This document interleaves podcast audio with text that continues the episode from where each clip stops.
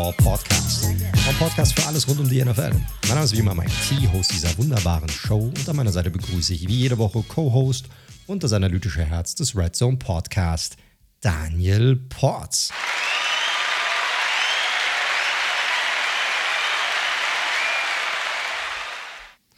Einen wunderschönen guten Abend wünsche ich dir, lieber Daniel. Na, den wünsche ich dir doch auch. Schönen guten Abend. Wie geht's dir, mein Lieber? Gut, eine sehr entspannte, gesunde und relativ ereignislose Woche eigentlich hinter mir. Muss ja nicht schlecht sein, wenn sie ereignislos war. Das kann ja auch, kann ja auch gut sein, in dem Fall. Ja, definitiv, definitiv. Nachdem die letzten Wochen ja immer ein bisschen Action war mit Veranstaltungen und dann Krankheit in der Folge, war es jetzt wirklich ein sehr, sehr ruhiges, entspanntes Wochenende ohne große To-Dos. Ein bisschen was in der Wohnung gemacht hier und da. Aber ansonsten ganz nice. Kann mich, kann mich nicht beschweren. Ja, sehr schön. Sehr gut. Entspannung könnte ich auch gut gebrauchen. Ey, Alter, kannst du dir. Ich, ich brauche unbedingt einen neuen Bürostuhl. Ich arbeite ja 100% von zu Hause aus, aktuell oder jetzt schon seit langem. Und ich habe so einen alten Bürostuhl, den ich mir irgendwann mal von irgendeiner gebraucht aus, aus dem Büro quasi mit, mitgenommen habe. Äh, wie, kannst du da irgendwas empfehlen? Weißt du das? Weißt Dadurch, du, dass ich ja du bei kaum, dir im Büro hockst? Äh, naja, das, das kann ich tatsächlich mal rausfinden. Ich, du weißt ja, ich bin ja kaum im Homeoffice. Äh, eigentlich nur, wenn freitags.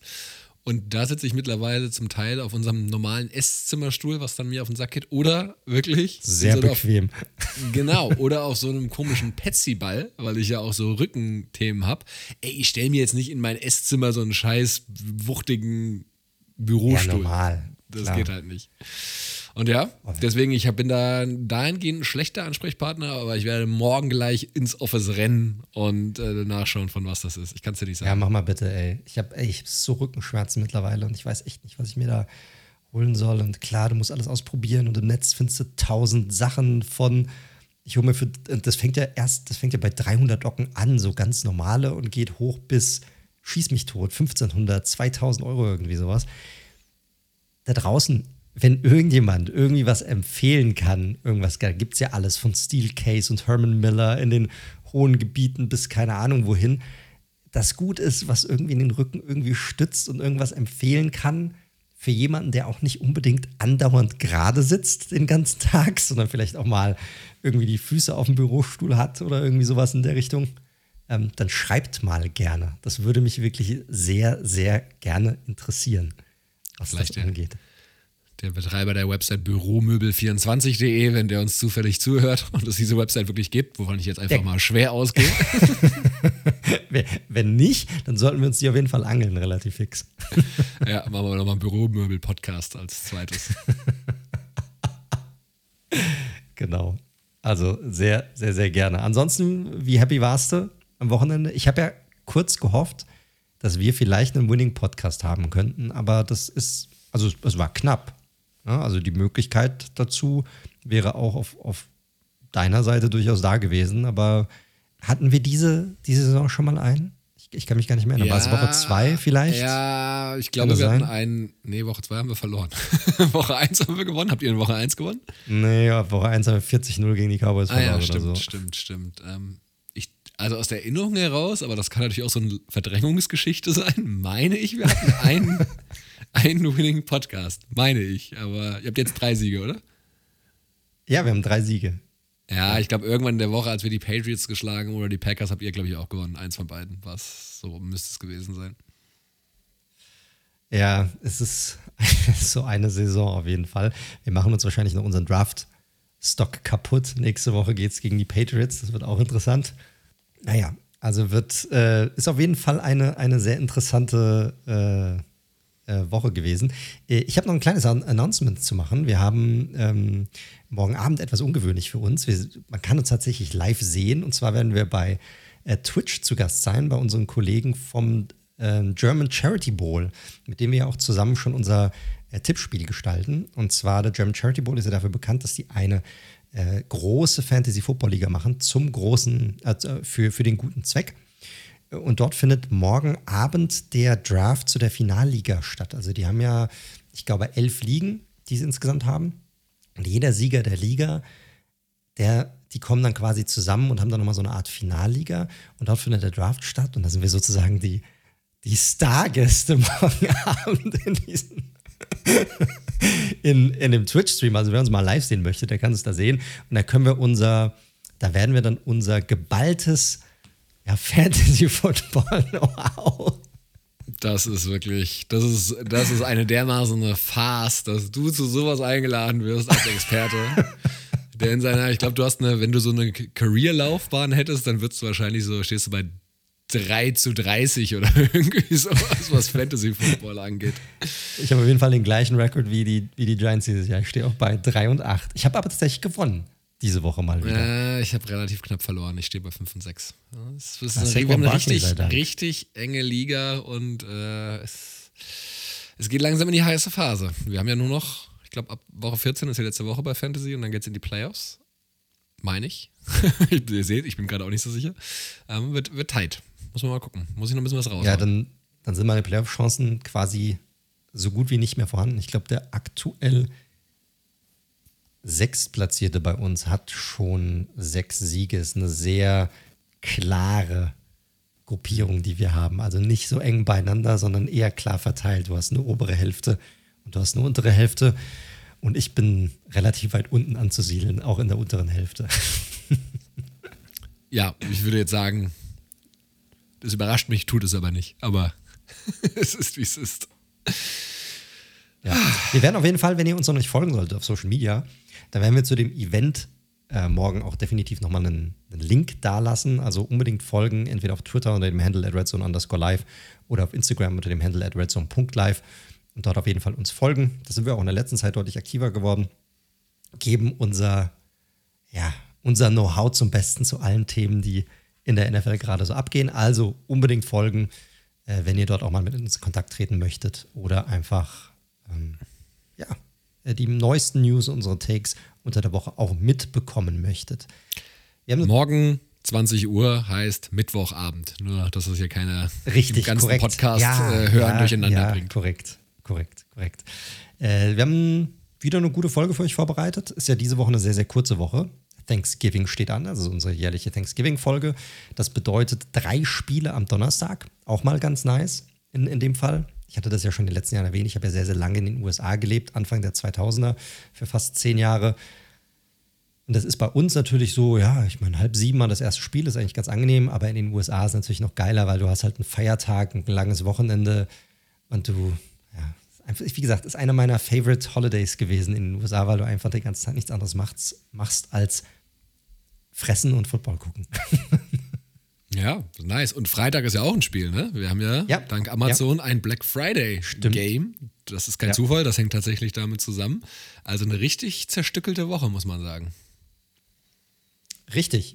Äh, deshalb habt ihr auch, also müsst ihr auf jeden Fall schnell reinhören am Mittwoch und am Donnerstag, weil da gehen dann die Partien natürlich schon, schon los. Und äh, wie gesagt, wir haben einige interessante Themen für euch vorbereitet. Wir haben sehr viele News, die reingekommen sind, also auch unerwartete News, mal wieder Coaches, die gefeuert wurden, müssen wir auf jeden Fall drüber quatschen. Haben auch natürlich die ein oder andere schwerwiegende Verletzung, über die wir reden müssen. Unter anderem Joe Burrow, Deshaun Watson. Müssen wir einmal natürlich durchgehen, was bedeutet das jetzt für die jeweiligen Teams.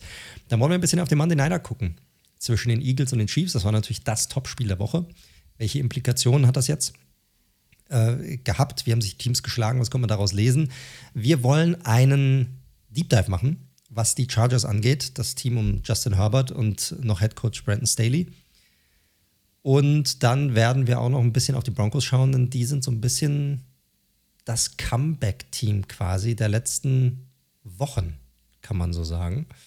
Äh, und grundsätzlich ist die EFC ein ganz spannendes Thema, weil da geht es extrem eng und heiß her. Da kann es auch in alle, alle Richtungen gehen im Vergleich zur NFC, wo das Feld relativ klar aufgeteilt ist.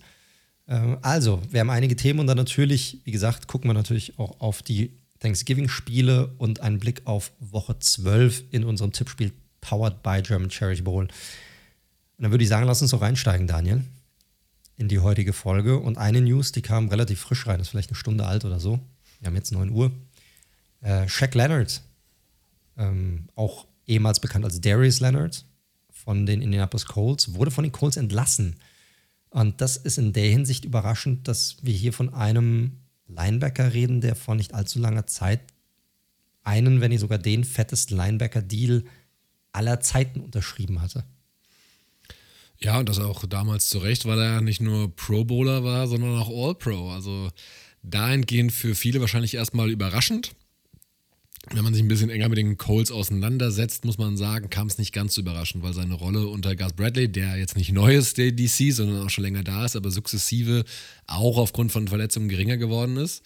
Ähm, das heißt, er hat nicht mehr äh, die ganze Anzahl an Snaps gespielt, gerade bei Third Down wurde sich nicht mehr auf ihn verlassen. Und da muss man halt sagen, für diese Rolle, die er dann hatte und wie er gespielt hat, war das dann halt irgendwann ein bisschen zu viel Geld. Du hast nämlich gesagt gehabt, er hat damals einen Fünfjahresvertrag unterschrieben, der ihm fast 100 Millionen Dollar gebracht hat. Damals heißt im August 21, also gerade mal zwei Jahre her. Wie viel Millionen Dollar? Fast 100. Achso, fast 100. Ich habe irgendwie 500 verstanden. Ich so, Alter. Ja, 500 Millionen. 500 Millionen Linebacker, das wäre ein guter Deal. Das ist ein gutes, gutes Cap-Management. Und von diesem Deal ist ja klar, wenn er im August 21 unterschrieben hat, hat er auch noch drei Jahre left übrig. 46, äh, 47 Millionen fast noch. Das ist eine harte Nummer und deswegen bin ich auch mal gespannt. Wenn ihr es hört, wisst ihr schon, ob er diesen Waiver-Claim, das sind ja 24 Stunden, wo die Teams einen Claim einreichen können. Man muss sich als Team nur sicher sein. Er hat immer noch, das eine ist ja, was wie lange der Deal noch geht, aber was er garantiert hat, das ist ja das Entscheidende. Und er hat immer noch 15,7 Millionen garantiert. Also 6 Millionen dieses Jahr für die restlichen Spiele, 6,1 um genau zu sein. Ähm, und den Rest eben dann für nächstes Jahr. Also, wenn ihr meine Einschätzung haben wollen wird, äh, haben wollt, der cleart den Waiver und muss irgendwo dann irgendwas Neues unterschreiben, glaube ich.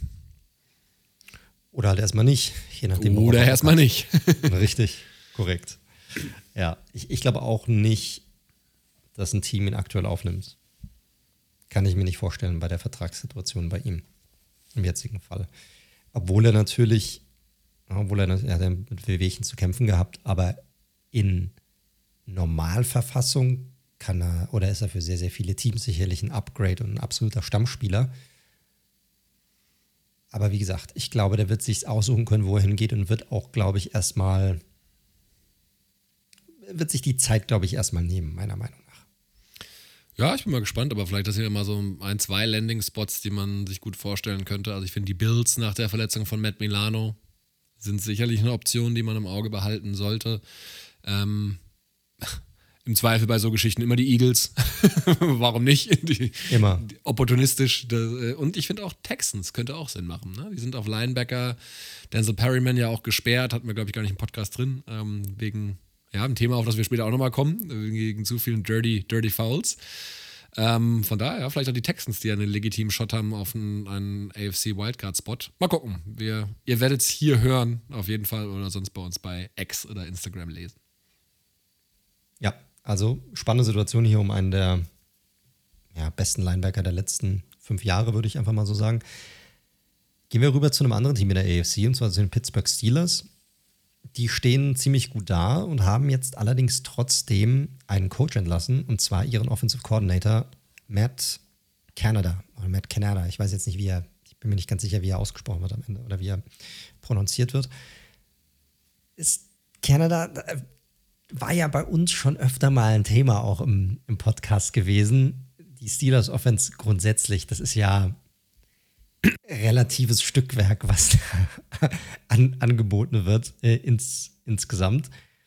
Mhm, Kenny Pickett jetzt auch nicht so wirklich die mega Weiterentwicklung, die er hier genommen hat.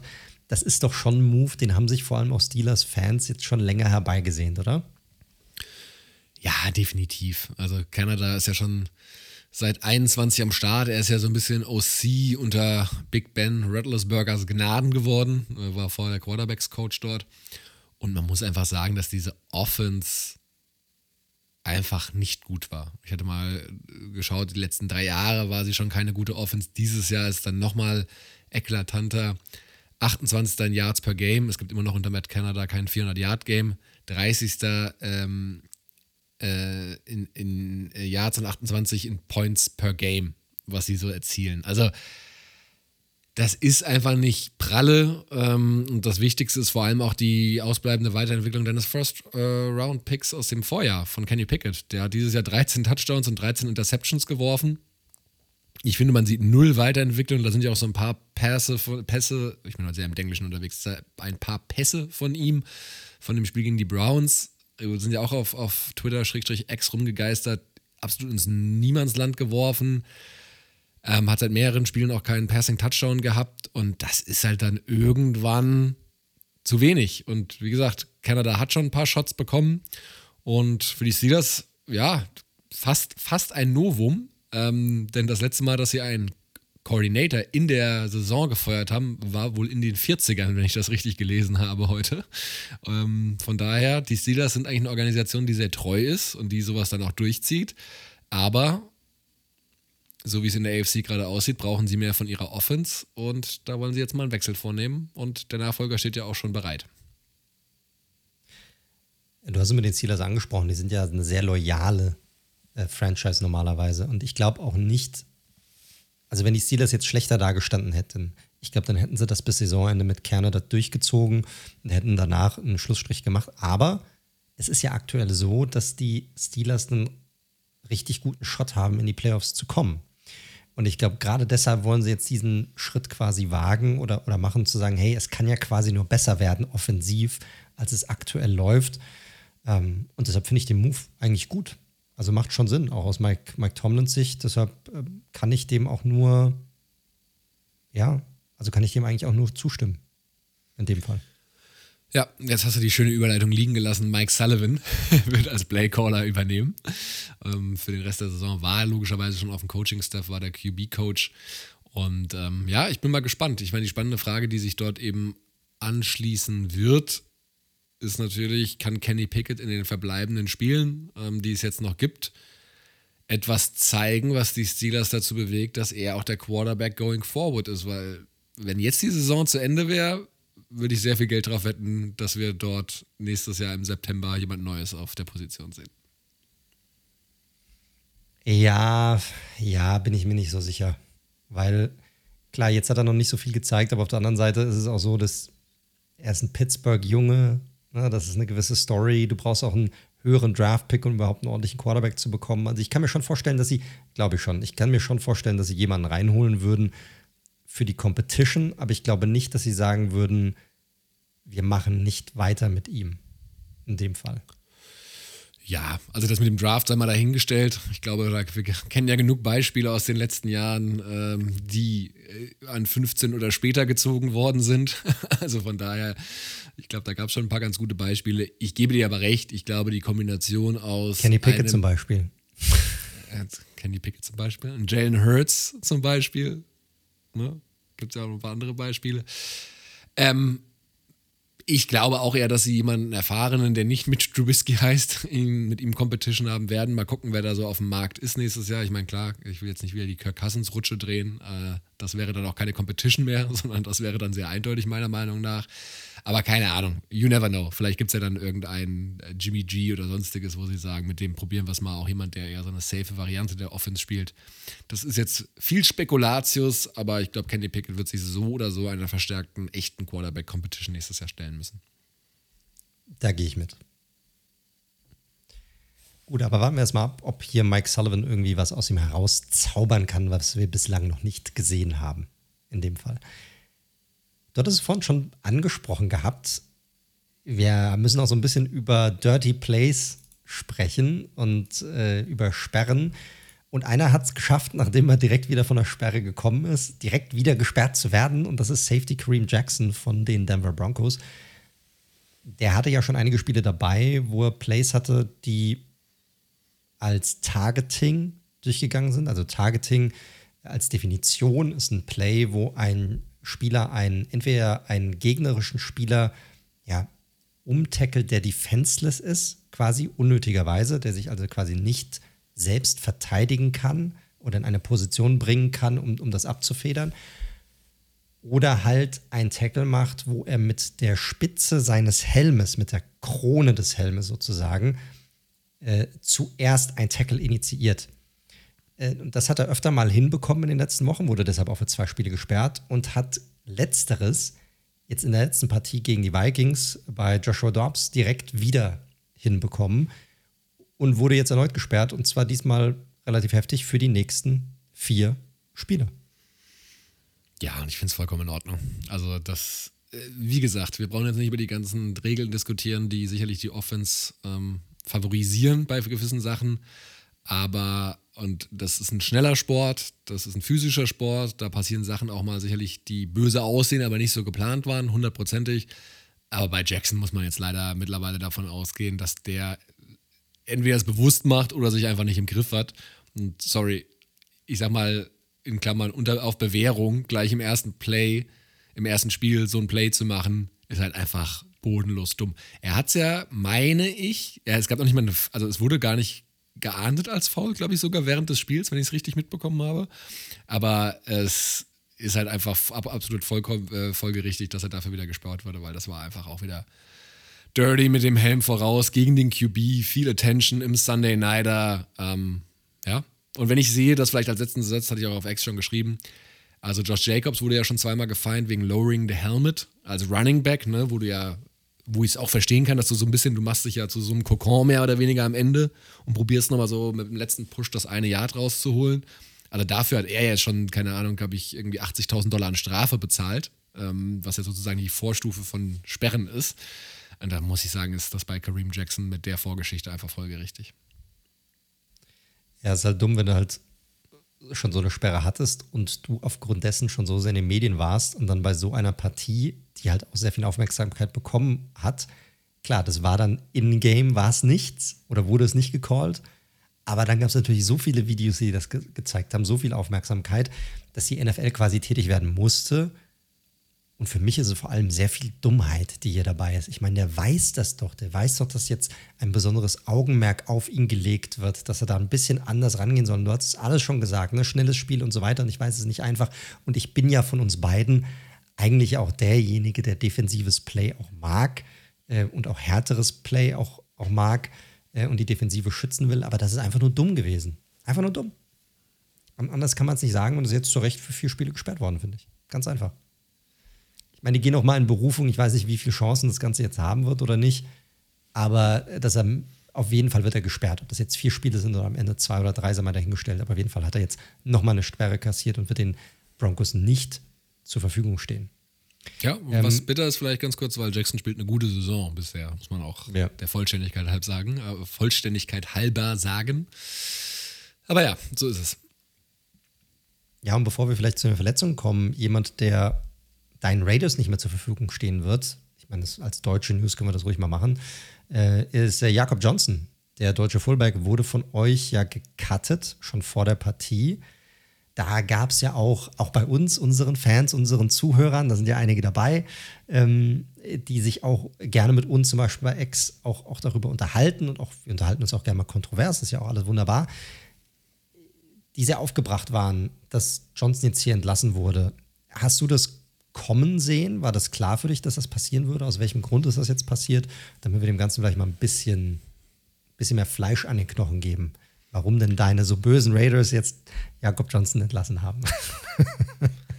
ich hatte es ja auch da schon geschrieben, ähm, für die, die es nicht gelesen haben. Im Endeffekt ist es eine Business-Entscheidung. Also Jakob Johnson ist natürlich ein äh, Zögling äh, von den Patriots gewesen und ähm, von McDaniels, die halt eben auch entsprechend in dieser, äh, bei diesen äh, Power-Rushing-Geschichten halt oft mit dem Fullback agieren ähm, und er diese Rolle und auch teilweise in Special Teams oder nicht nur teilweise auch in Special Teams viel gemacht hat. Ist eine sehr spezifische Rolle. Gerade die des Fullbacks, äh, die haben gerade mal die Hälfte der Teams überhaupt noch auf dem Roster. Also die Hälfte der Teams hat gar keinen Fullback. Und ich meine, wenn ihr auch mal guckt, prominente Namen gibt es da jetzt auch nicht so viele. Und wenn, dann sind das welche, die auch im Passing-Game irgendwie eingebunden sind, wie eben Kyle Juszczyk bei den, bei den 49ers. Und äh, der neue OC, Bo Hardy hat halt auch ganz klar gesagt, naja, er fand es halt ein bisschen ausrechenbar, immer wenn Johnson, und dafür kann er nichts, das ist halt seine Rolle, auf dem Feld stand, war irgendwie der gegnerischen Defense relativ klar, dass es jetzt ein Run-Play geben wird. Jetzt kann man auch sagen, naja, das kann man ja vielleicht auch mal für Play-Action oder sowas nutzen wie gesagt, und dann hatten sie auch einige Verletzungen im Linebacker-Room, hat auch übrigens äh, Jakob Johnson selbst gesagt in seinem, in seinem, eigenen Podcast mit Icke, dass sie einfach auf ein paar anderen Positionen einen größeren Need hatten und dann gibt es halt eben nur diese begrenzte Anzahl an Roster-Spots und seine Rolle war eben abkömmlich und ich, er ist da, glaube ich, absolut im Guten gegangen. Der ähm, Headcoach hat sich auch noch sehr positiv geäußert und vielleicht landet er auch nochmal auf dem Practice Squad bei denen. Das würde ich nicht ausschließen. Ist er. Ist, ist er, schon. Ist er schon. Ja. Ah ja, guck mal da. Also von daher, das hatte ich jetzt noch gar nicht mitbekommen gehabt. Von daher, es gibt vielleicht einen Weg zurück. Er ist ein super Typ. Ich glaube, er hat sich einen Namen in der Liga gemacht. Es ist auch keine teure Position, was er jetzt, sage ich mal, für einen Deal hat. Richtig. Aber du brauchst halt diese Rolle des Fullbacks. Und die ist jetzt nicht gerade zukunftsträchtig. Im Moment zumindest. Ja, ich, ich habe tatsächlich nochmal nachgeguckt vorher. Also du hast halt aktuell 19 Teams in der Liga, die sich einen Fullback überhaupt noch leisten. Und dann hast du da ja nochmal Unterschiede. Und bei Johnson ist ja der Fall, er ist halt, oder er wird zumindest als klarer Blocking-Fullback deklariert und eingesetzt.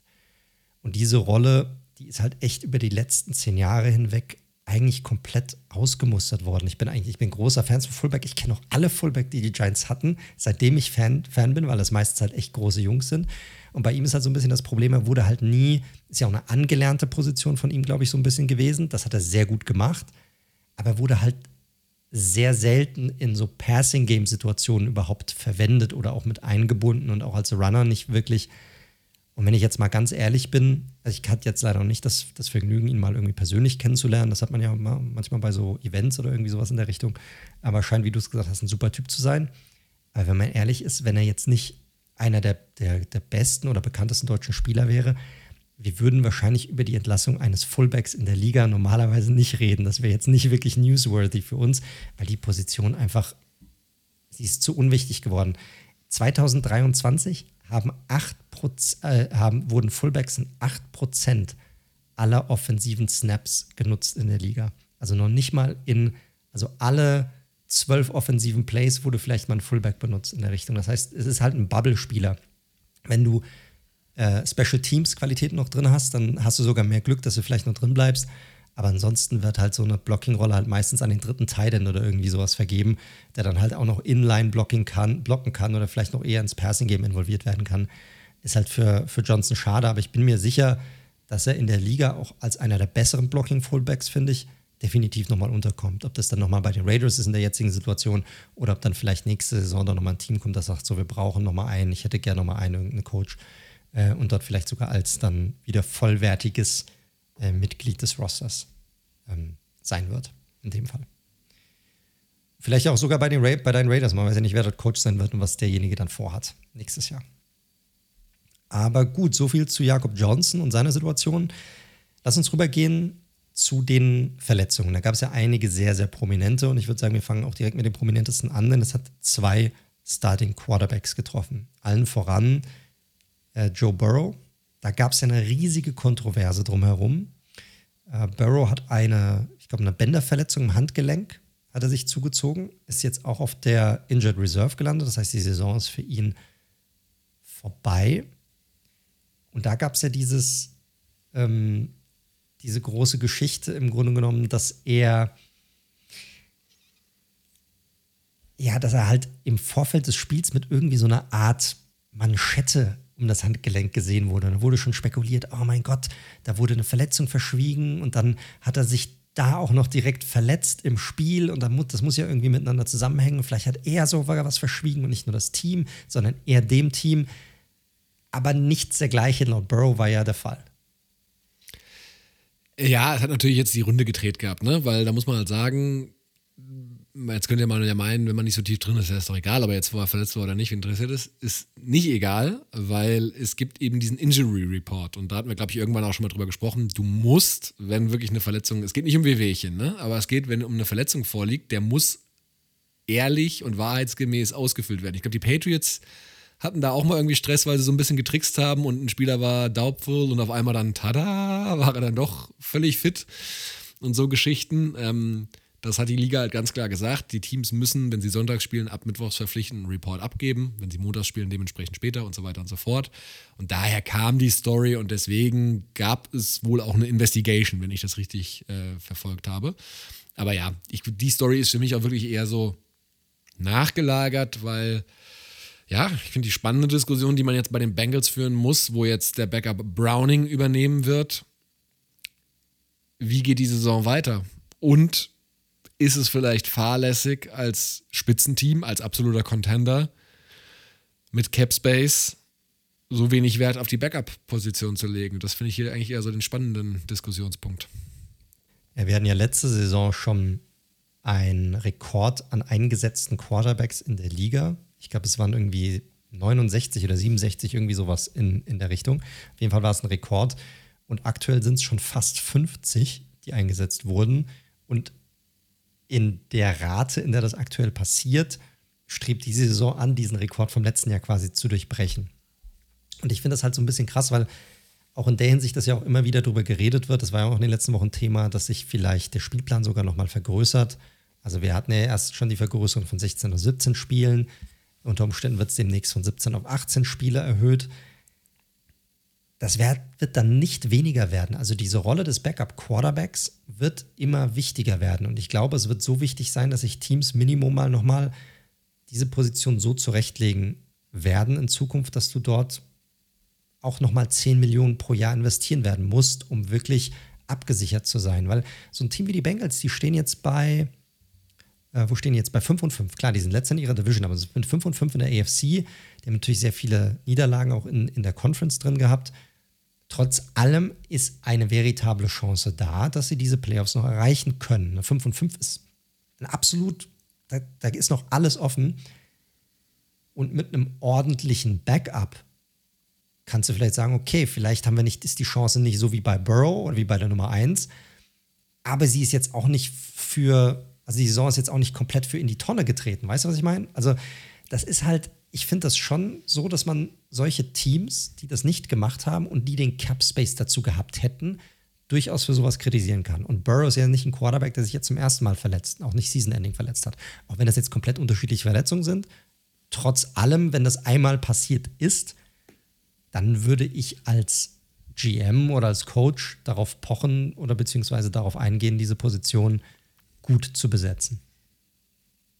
Bin ich ähm, komplett bei dir aus den genannten Gründen. Erstens, und das hört sich jetzt für manche doof an, aber ich finde, man muss bei Joe Burrow mittlerweile, auch wenn es alles völlig unterschiedliche Sachen waren, da gab es ja auch eine Diskussion in verschiedenen amerikanischen Media Outlets, ist er injury prone sozusagen, ne? Das, was man halt auch über einen Jimmy G sagt und was weiß ich was ich bin ein bisschen vorsichtig damit, weil es wie gesagt unterschiedliche Sachen waren, aber de facto hat er schon eine gewisse Anzahl an Spielen verpasst und er hat einen natürlich adäquaten, aber sehr teuren Vertrag. So. Und du hattest halt jetzt dieses Jahr auch dieses All-In-Year dahingehend, dass halt T. Higgins läuft aus nach der Saison. Mal gucken, ob sie den irgendwie halten können, aber ist eher unwahrscheinlich. Du hat, sie haben ja in die O-Line nochmal investiert gehabt, nachdem die äh, mit, mit Orlando Brown und so weiter und so fort. Und dann, und sie haben halt auch noch Cap Space. Und dann denke ich mir halt einfach, Jungs, also keine Ahnung. In dieser Offseason, also ein Gardner Minshew hat jetzt nicht wahnsinnig viel Kohle verdient, ne? Ähm, und so weiter. Und also ich glaube, da hätte man wirklich was machen können als Browning, der de facto nichts auf der Habenseite logischerweise hat, jetzt da reinzuwerfen. Ähm, und das muss ich ganz ehrlich sagen, finde ich auch fahrlässig. Ich gebe es vollkommen recht, wenn die sagen, naja, das System bei den Bengals ist ja sehr Burrow-abhängig. Das ist ja jetzt nicht wie bei den 49ers, Purdy spielt super, Leute. Ich will jetzt nicht die Diskussion machen. Wohl, aber theoretisch in so einem System kannst du sicherlich leichter jemanden ersetzen, als dort bei den Bengals, wo es halt schon sehr auf Burrow zugeschnitten ist. Und das finde ich halt einfach, da haben sie wirklich einen Fehler gemacht, sich da nicht eine veritable Nummer zwei reinzuholen. Und ich finde diesen Begriff All-In sehr interessant, weil für mich ist All-In, sich auch abzusichern, falls die erste Variante nicht funktionieren sollte. Das ist für mich nämlich richtig All-In. All-In, alles auf eine Karte zu setzen. Ja, natürlich, du kannst nicht zwei Quarterbacks mega viel Kohle bezahlen. Das macht auch nicht, da hockt sich nicht jemand einfach da, äh, dahinter. Die wollen ja alle irgendwie, irgendwie spielen. Aber mitten in der Saison findest du erstmal nichts oder es ist schwer, etwas zu finden, jemanden zu finden, der das auch einfach so übernehmen kann. Aber dann holst du dir halt in der Offseason jemanden dazu, der zwar eine klare Nummer zwei ist, der aber gut genug ist, dass er dir zumindest vielleicht nicht Spiele gewinnt, aber vielleicht auch nicht Spiele verliert, weil dein Talent drumherum so gut ist, dass du sagst, hey, mit dem kriege ich vielleicht trotzdem meine ein, zwei Touchdowns rein, wenn ich eine gute Defensive hat, habe, jemand, der keine Fehler macht vor allem, um dann auch mal Spiele zu gewinnen und dann irgendwie durchzukommen. Und das ist ja auch möglich. Ich habe schon alles gesehen. Du kannst auch mit solchen Quarterbacks, je nachdem, wo du stehst in der Saison, auch in die Playoffs kommen und auch in den Playoffs schon mal gewinnen. Das ist möglich. Und deshalb jetzt einfach, das finde ich auch mal so dumm, Mann. Weißt du, dann, dann gehst du auf Social Media und dann, oh, die Saison der Bengals ist vorbei. Alter, wenn ich sowas lese bei 5 und 5, da, da, da kotze ich im Strahl. Was ist vorbei, Alter? Die Saison hat noch sieben Spiele. Geh, guck, dass du sie gewinnen kannst. Jetzt hast du halt Browning da an der Backe, weißt du? Das ist halt. Ah. Vor allem zwei Sachen nochmal dazu. Ich meine, es gibt die Beispiele, wir sehen es ja an Joshua Dobbs dieses Jahr. Äh, so, also hätte ich jetzt auch nicht mit gerechnet, aber der gewinnt seinen Teams ja sogar Spiele auch, ja, und hätte auch am Sonntag jetzt fast schon wieder das nächste Spiel gewonnen, äh, mehr oder weniger ähm, von, von, von, einem Team zum anderen. Es gibt die Nick Foles Story, die natürlich speziell ist bei den Eagles, der dann auf einmal da in den, in den Playoffs komplett aufgezockt hat, äh, Holy Nick. Ähm, das sind halt alles Sachen und das Ding ist, es ist ja nicht so, dass Burrow die ganze Saison fit war, und dann hat er sich am Handgelenk verletzt. Der ist ja wirklich verletzt in diese Saison gestartet. Umso mehr vor dem hätte ich ja nochmal geschaut, okay, hm, vielleicht können wir doch nochmal schauen, ob wir hier vielleicht jemanden reinholen, der im Zweifel uns doch nochmal so eine, so eine Absicherung gibt für den Fall der Fälle. Ich weiß jetzt nicht, wer alles da verfügbar war im August, aber auch per Trade. So Optionen gibt es ja dann auch nochmal für irgendwie einen Late-Round-Pick. Also muss ich ganz ehrlich sagen, so sehr ich die Bengals mag, und wir hatten sie ja beide auch weit getippt dieses Jahr in der Prediction-Folge, ich finde, hier haben sie, hier haben sie einfach einen Fehler gemacht. So. Und es ist jetzt nicht so, es ist jetzt nicht. Äh, ist jetzt kein Fallobst, aber es ist jetzt auch nicht so, als wäre der Restschedule der Bengals jetzt so mega krass, dass du sagst, da könntest du jetzt auch nichts mehr rausholen, wenn du jetzt auch einen Backup-Quarterback hast. Die spielen jetzt gegen die Steelers. Das ist immer ein 50-50-Game im Grunde genommen. Dann die Jaguars, da weißt du auch nie, was du bekommst. Klar, es ist ein Rising Team, aber jetzt auch nicht unschlagbar. Colts, Vikings, nochmal Steelers. Also da kannst du auf jeden Fall schon Siege rausholen und da kannst du auch irgendwie noch in die Playoffs rutschen. Und in den Playoffs, Leute, ist es immer tagesformabhängig am Ende des Tages. So, am Ende des Tages Tagesform. Absolut. Und, äh, und deshalb, das macht mich so ein bisschen, da hast du ja gemerkt, das macht mich so ein bisschen wuschig, das Thema, wenn man sich da nicht absichert. So, und dann hast du dann natürlich auch so Quarterbacks und die geben die natürlich auch nicht ab. Das ist ein, so ein Jacoby Brissett, der hockt hinter einem Sam Howell, der spielt auch mehr schlecht als recht. Der hockt da halt auf der Nummer zwei und der wird dann halt einfach gar nicht genutzt, im Grunde genommen. Ne? Das ist halt, naja, es wären Möglichkeiten da gewesen, in der Offseason sich hier jemand reinzuholen, zumindest. Äh, die Browns waren aber auch so smart, die haben quasi jemanden, den sie auf dem Roster gehabt hätten, den haben sie einfach weggeschickt. Du hattest ihn angesprochen, Joshua Dobbs, den könnten sie relativ gut gebrauchen aktuell. Denn äh, Deshaun Watson, der aber fairerweise muss man sagen, auch nicht wirklich berauschend aufgespielt hat, über einen Großteil der Saison zumindest.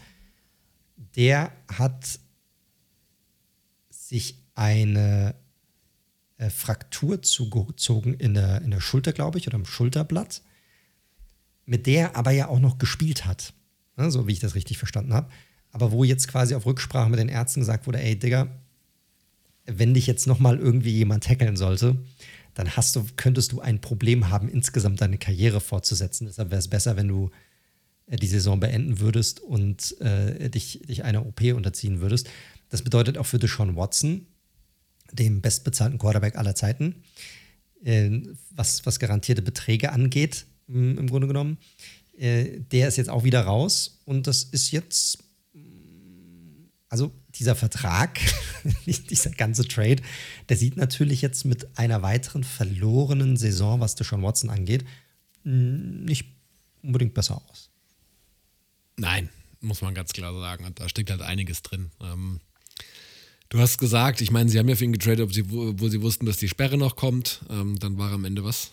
Elf Spiele, glaube ich, gespielt in seiner Debütsaison. Hat dann danach echt auch schon sehr wackelig gespielt und schlechter als Brissett auf jeden Fall. Und man dachte halt, okay, der Rost, der wird abgeschüttelt und jetzt die Saison, das ist jetzt die erste. Sie haben ja auch seinen Vertrag restrukturiert, sodass er dieses Jahr einen geringeren Cap-Hit nur hatte. Er hat dann, ich habe es hier rausgeschrieben, egal ob du QBR nimmst oder EPA per Play, war er der 24 beste Quarterback. Das ist ein ganz schön teurer Vertrag für das 24 beste Quarterback-Play. Und er hat die nächsten drei Jahre, das ist wunderschön even, jedes Jahr einen Cap-Hit von 64 Millionen. Man muss sagen, die Browns sind trotzdem manövrier fähig, weil die anderen Verträge es hergeben. Das heißt aber, Watson wird der Starter bleiben bei ihnen auf jeden, also die nächsten Jahre. Und jetzt müssen sie ja erstmal mit wahrscheinlich DTR, äh, Thompson Robinson weitermachen, der ja auch schon sein Debüt gegeben hat gegen die, gegen die Steelers und seinen ersten Sieg auch eingefahren hat. Ähm, ja, spannende Situation auf jeden Fall. 64 Millionen gegen den Cap jedes Jahr für die nächsten drei Jahre. Das ist absurd im Vergleich zu dem, was er bisher geleistet hat für die Browns. Das muss man einfach mal sagen. Und er, er war ja diese Saison noch nicht mal un, unumstritten. Muss man auch sagen. Da gab es ja auch ein bisschen Beef da mit Stefanski. Bei Stefanski muss man immer sehen. Aber die Browns, die stehen bei 7 und 3. Das ist natürlich auch jetzt eine super tricky Situation, weil die haben eigentlich ein richtig gutes Jahr. Wir haben ja über die Defensive schon geredet. Die hat historisch angefangen. Dann hatte so ein bisschen Slump. Jetzt ist er wieder extrem gut. Ich finde das eine sehr spannende Situation. Wie siehst du es jetzt nach seinem Ausfall mit einem Rookie, der das Zepter quasi jetzt übernommen hat? Wie siehst du die Chancen der Browns in der AFC? Ich glaube, ihr Vorsprung ist einfach zu groß und die Defense zu stark, als dass sie es nicht in die Playoffs schaffen. Ähm, auch mit dem Blick auf den Rest-Schedule. Ich glaube, das, das müsste einfach reichen. Ähm, ja, und dann ist halt die spannende Frage. Ich meine, dass sie, was sie jetzt mit ähm, Thompson Robinson gespielt haben am Wochenende, das war natürlich auch wie, wie ich es auch schon wieder gelesen, das war halt Football-Grundschule, nennen wir es mal so. Also es war halt schon super basic, was sie da gemacht haben. Er ist ja auch ein sehr mobiler Quarterback, das heißt, da haben sie natürlich auch mit so ein paar RPOs und sowas gearbeitet. Aber er hat gewonnen, ne? Er hat ja diesen einen Drive, der war schon sehr nett. Ähm, und ich will jetzt auch nicht das äh, Zepter über ihn brechen, hat ja auch eine gute Preseason gehabt. Schauen wir mal. Ich bin da sehr, sehr vorsichtig. Es wird weiterhin so sein, dass die Defensive die Browns tragen muss. Und das kann sie sicherlich auch ein Stück weit, gerade mit so Miles Garrett in so einer tollen Form. Aber offensichtlich sind sie ja sich selbst nicht so ganz unsicher, denn sie haben ja noch mit Joe Flacco einen Super Bowl-Gewinner reingeholt, der ja selbst offensichtlich für die Jets nicht interessant mehr war, obwohl er da drei Jahre war. Also mal gucken. Ja, auch wild ich glaube jetzt nicht, dass er unbedingt, also das ist so der, die, der Notnagel schlechthin, wenn irgendetwas passieren sollte. Aber wäre natürlich wild, wenn wir nochmal Joe Flacco auf dem Feld sehen würden, um ganz ehrlich zu sein. Aber ja, also spannende Zeiten auch hier bei den Browns. Auch halt bei Browns und Bengals in Richtung Playoff-Chancen und darüber hinaus halt sehr interessant, inwiefern man mit diesen Teams dann noch rechnen kann oder nicht. Weil es ist tatsächlich krass bis zu Platz 14 und ja, da zähle ich tatsächlich noch die New York Jets hinzu, auch wenn ich nicht wirklich daran glaube. Aber mit einem 4 und 6er Record bist du aktuell immer noch nur zwei, zwei Spiele hinter den Steelers dran, die auf Rang 7 stehen mit 6 und 4. Also das ist eine sehr, sehr enge Conference, die AFC. Das muss man einfach mal sagen. In dem Fall. Bevor wir zu den weiteren Verletzungen kommen, weil wir haben noch ein paar. Wir besprechen ja gerade Quarterbacks. Vielleicht gehen wir noch mal besprechen wir nochmal ein paar Quarterback-Geschichten, die ja auch nochmal passiert sind, die jetzt nicht unbedingt was mit Verletzungen zu tun haben.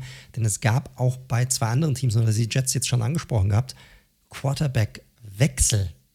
Also nachdem die Jets abermals nicht siegreich vom Feld gegangen sind und Zach Wilson eine, ja, ich, was heißt fürchterlich? Ich meine, er hat gespielt, wie er bisher gespielt hat in der Saison. Ne?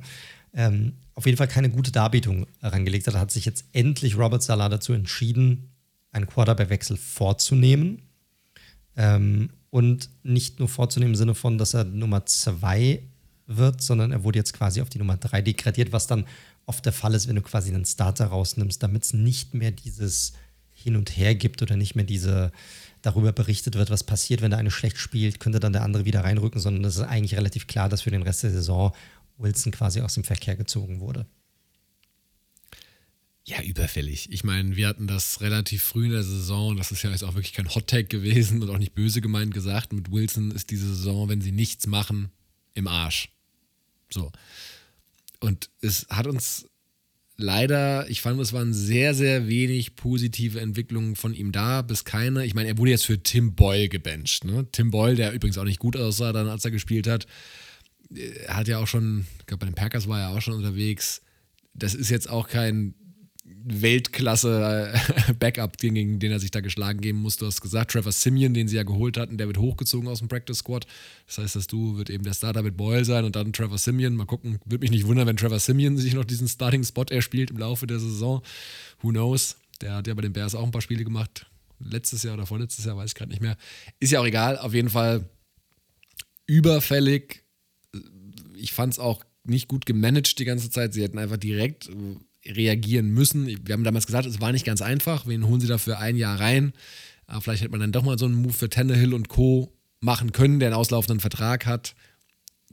Ist jetzt von hinten gesehen, irgendwie in Rückblicken gesehen, jetzt auch scheißegal. Jetzt sind sie da, wo sie sind. Die Saison geht meiner Meinung nach mit den Quarterbacks, die sie jetzt haben, nirgendwo hin. Ich glaube, auch die Defense wird irgendwann auch aufhören, so ein bisschen, weißt du, dann kommen auch so ein paar Business Decisions irgendwann, wo du so sagst, okay, fuck that shit. Also ich muss jetzt nicht mehr ganz so durchziehen wie am Anfang der Saison. Und ich glaube deswegen, ja, das Ding ist halt durch, was soll man sagen. Aber es ist überfällig gewesen, nur viel zu spät. Viel zu spät. Ja, viel zu spät schon. Ich, ich weiß nicht, bei dieser ganzen hätten sie jemanden reinholen sollen oder nicht, das haben wir auch durchgesprochen. Ich glaube, das ist halt einfach nicht so einfach. Äh, Gerade zu Beginn der Saison oder ich mal so vier, fünf Spielen, da gibt halt auch niemand irgendjemanden ab, denn weil dann alle, weil alle immer noch quasi in Contention sind. Also da hast du ja die wenigsten Teams, die komplett raus sind und jeder will ja auch irgendwie seinen Hintern retten. Also gerade die Coaches, die wollen ja nicht einfach zu früh aus, aufgeben. Also du, außer du bist ein First-Year-Head-Coach quasi, dann, dann, kannst es dir, dann kannst du es dir erlauben. Ich glaube, hier bei den Jets, ich bin mir nicht ganz sicher, ich, ich wollte dich einfach mal fragen, wie du das siehst, ob, du, ob das deiner Meinung nach ein Thema gewesen sein könnte. Das war ja ein Pick von GM Douglas, Zach Wilson. So, und auch Robert Sala. Also die haben ja beide quasi die Entscheidung getroffen. Und dann mussten sie die Entscheidung bringen und mussten eigentlich durch, durchbringen, auch bei Ownership, dass sie sagen, hey, lass mal dieses Wilson-Experiment auf, auf ein, ähm, äh, on, on hold setzen, lass mal Aaron Rodgers reinholen, wenn wir das machen können. Aber wir haben Wilson quasi als Backup, der kann darunter nochmal lernen, so ein bisschen auch als Verkauf. Ja, hey, aber das, Wilson muss dir keine Sorgen, der kann dann lernen und dann kommt er zurück und dann ist er endlich unser Starter. Ne? Da hat er ein bisschen was gelernt von Rodgers und wir können Rodgers ein paar Jahre bei uns haben. Kannst du dir vorstellen, dass Ownership vielleicht hingegangen ist und gesagt hat, ey, ihr habt euch diese Scheiße jetzt eingebracht, ihr müsst das jetzt auch so zu Ende führen, weil einen dritten Quarterback, um nochmal Assets loszuwerden, was Draft angeht, lasse ich euch nicht mehr durchgehen, weil so wie die Saison läuft, schicke ich euch vielleicht eher am Ende der Saison in die Wüste. Nee, das glaube ich nicht. Meinst du nicht? nein. Das sind ja schon extra, da musst du schon extrem viel aufwenden, gerade für einen Quarterback in dem Fall wieder Assets abzugeben, um irgendeinen Backup reinzuholen, wenn der Ownership steht und sagt, ey, wir haben doch hier unseren Second Overall Pick. Das kann doch nicht sein. Ihr habt mir doch vor der Saison erzählt, ihr glaubt noch an den und wir, wir, wir kriegen das noch hin unter Rogers und jetzt wollt ihr, dass ich noch einen freigebe. Meinst du nicht, dass das eine Rolle gespielt haben könnte? Nein, ich glaube sehr wohl, dass der das Nicht-Eingestehen eines Draft-Busts eine sehr große Rolle gespielt hat. Das sehr wohl. Ähm, ob sie es jetzt verkauft haben intern ähm, an den Owner oder ob sie gesagt haben, ähm, nee, wir, wir, also sie müssen ja, sie haben ihn ja, sie natürlich, wenn sie ihn komplett auf den Kopf gestellt haben und evaluiert haben vom Draft und offensichtlich mochten sie ihn sehr. Man muss ja auch fairerweise sagen, Zach Wilson war ja auf allen Big Boards die Nummer zwei eigentlich, ne? Das war ja schon Konsensus. Aber ähm, ja, mit allem drum und dran hat es halt einfach nicht gepasst und da hätten sie halt früher, früher mal die Reißleine äh, ziehen sollen. Haben sie nicht. Ich bin eh gespannt. Ich weiß nicht, wie du siehst. Ich glaube aber, Salah und Douglas kriegen das nächste Jahr noch mit Rogers. Ähm, und Hackett. Alter, aber Alter. hey, solange Rogers da ist, ist Hackett da. Ich meine, es gibt ja die, die wollten ja für Adams auch traden schon, ne? Das sind ja, Ja, ja, eigentlich klar, auch relativ verbriefte. Und das will ja, heißt ja auch, dass sie äh, Davante Adams halt auch nächste Offseason, was mich auch nicht wundern würde, ähm, weil es zu der Timeline der beiden Teams halt auch ein bisschen besser passt. Aber ja, mal gucken. I, I don't know. Ey, Rogers soll ja angeblich Mitte, Mer Mitte Dezember eine Rückkehr anstreben. Ich weiß nicht, also Nummer eins weiß ich nicht, ob das wirklich stimmt, weil bei ihm weiß es halt nie. Und Nummer zwei, zu dem Zeitpunkt mit einem Tim Boyle auf Quarterback weiß ich nicht, ob das Sinn machen würde, dass er sich nochmal das, das Ganze gibt in der, in der Phase. Kann ich mir eigentlich nicht vorstellen. Aber bei ihm weiß sie ja nie. Muss man mal gucken. Die andere Quarter, also genug von den Jets, die andere Quarterback-Geschichte ist Desmond Ritter, denn der ist wieder der Starter in Atlanta. Das ist so schlecht. Das ist so schlecht. Also erstmal vorneweg. Ich finde, die beiden geben sich gar nichts. Das ist er und Wilson oder er und Egal. Heineke? er und Heineke. Finde ich, geben sich nichts. Ja, ja Aber- viel gesprungen. Dieses lächerliche Hin und Her und dann äh, Ritter angeschlagen, okay, Heineke. Ja, aber Heineke ist jetzt unser Starter. Dann ist Heineke ja, korrigiert mich Falcons-Fans, Heineke aber angeschlagen gewesen auch und Ritter ist wieder rein. Ja, Genau. Und jetzt, ja, vielleicht doch lieber Ritter wieder. Dann denke ich mir halt so, ey, sorry, wie planlos. Also entweder sagst du halt, ich finde das ja okay, wenn du vor der Saison sagst, ey, wir sehen Ritter, was er ist es. Und ziehst es durch mit ihm oder denkst halt irgendwann, ich glaube, er ist es nicht. Wir brauchen jetzt Baller-Mentalität, wir brauchen jemanden mit irgendwie einem besseren Arm, wir brauchen jemanden, der Plays macht, der selbstbewusster spielt. Wir nehmen Heineke, okay, aber ihn nach zwei Spielen, die jetzt klar nicht berauschend waren, aber die waren auch nicht schlechter als das, was Ritter gespielt hat. Also, äh, sorry, das ist für mich komplett planlos, was die Falcons da machen. Ja, das Einzige, wie ich es mir verkaufen könnte, wäre so eine Art ist ein junger Quarterback, da brauchte man irgendwie eine Denkpause. Weißt du, so im ja. Sinne von, so jetzt hat er sich quasi nochmal, konnte so ein bisschen daraus lernen, seine Lehren daraus ziehen. Und Festplatte jetzt so formatiert. genau, und ja, exakt. Und jetzt im zweiten, im zweiten Anlauf, da packt das. Jetzt haben wir ihn quasi da, auch mental, wo wir ihn haben wollten. Jetzt greifen wir an. Ich sehe es aber genauso wie du. So, es ist, ich finde es relativ, da will halt einer seinen Job retten, weil wenn die es nicht in die Playoffs schaffen, dann ist die Saison, dann ist nach der Saison Schluss für den guten Arthur Smith. Das ist, also da bin ich mir relativ sicher, nochmal ein Jahr nach dieser Saison, wenn die so weiterläuft wie bisher, wird er meiner Meinung nach nicht bekommen. Und der probiert halt irgendwie zu gucken, wenn ihn irgendjemand auch nur seiner Meinung nach ein bisschen Vorteil verschafft, dann wird er den spielen lassen aktuell.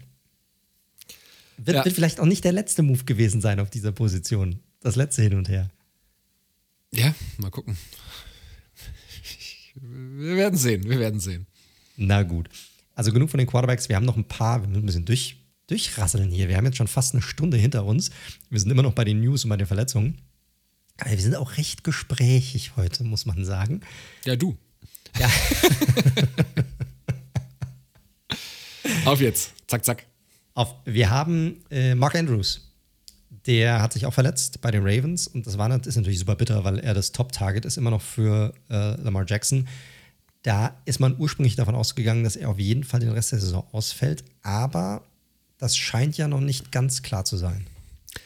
Nee, können wir relativ kurz machen. Ähm, sah auch übel aus im Broadcast. Also, falls ihr es nicht gesehen habt, ihr müsst es euch auch nicht anschauen. Ähm, hat auch eine Diskussion nach sich gezogen, was Tackles angeht und so weiter. Aber damit verschonen wir euch jetzt, äh, weil ich sie auch relativ unsäglich fand. Aber Andrews könnte bei einem tiefen Playoff-Run der Ravens gegebenenfalls zurückkommen. Also sehr viele What-Ifs. Sagen wir mal so, wenn sie ein AFC Championship Game haben, könnte ich mir vorstellen, er schafft es bis dahin. Dann werden da ja ganz gerne mal verschiedenste Mittel angewendet, dann Play ready zu sein. Was das dann heißt, muss man mal gucken, aber es ist noch nicht definitiv Season Ending. Aber es ist natürlich krass, ne? wir reden jetzt über drei Top-Teams in der AFC, die extrem wichtige Verletzungen hatten. Ne? Zwei auf der Quarterback-Position, eine jetzt auf AFC der North vor allem alle. Ja, alle, alle in der AFC North. Richtig, stimmt. Weg frei für die Steelers nach dem Offensive Coordinator-Wechsel? Fragezeichen. Ne? Der, der Profiteur sozusagen davon. Aber es ist natürlich bitter. Sie haben Isaiah Likely ein sehr, mit Isaiah Likely ein sehr interessantes Prospect hier quasi für diese Tight End-Position, der aber noch gar nicht so krass involviert war in diese Offensive. Deshalb bin ich da schon gespannt, wie stark der da übernehmen kann, diese Rolle von, von Mark Andrews. Gut, ähm, machen wir weiter und zwar mit ähm, den 49ers. Die haben nämlich zwei Verletzungen in der Defensive äh, äh, bei sich gehabt. Äh, äh eine, sorry, mit ähm, äh, Talanoa Hufanga dem Star Safety sozusagen, der ja einen berauschenden Aufstieg seit letzter Saison hatte und sich äh, sein Kreuzband gerissen hat. Damit ist die Saison für Hufanga auch vorbei. Quasi auch sehr, sehr bitter Rückschlag. Die Niners Defense sah auch nachdem er rausgegangen ist, fand ich immer noch sehr, sehr gut aus, muss man sagen. Trotz allem ist es natürlich bitter. Ja, absolut äh, einer der wenigen guten Draft-Picks, die sie in den letzten Jahren gemacht haben. Ähm, nur Fünf-Runden-Pick damals gewesen. Super super äh, Saison auch jetzt wieder gespielt. Äh, läuft, glaube ich, für den einen oder anderen noch so ein bisschen under the radar, aber ist wirklich ein Top-Spieler und dementsprechend natürlich, ähm, ja, ein herber Verlust auf jeden Fall.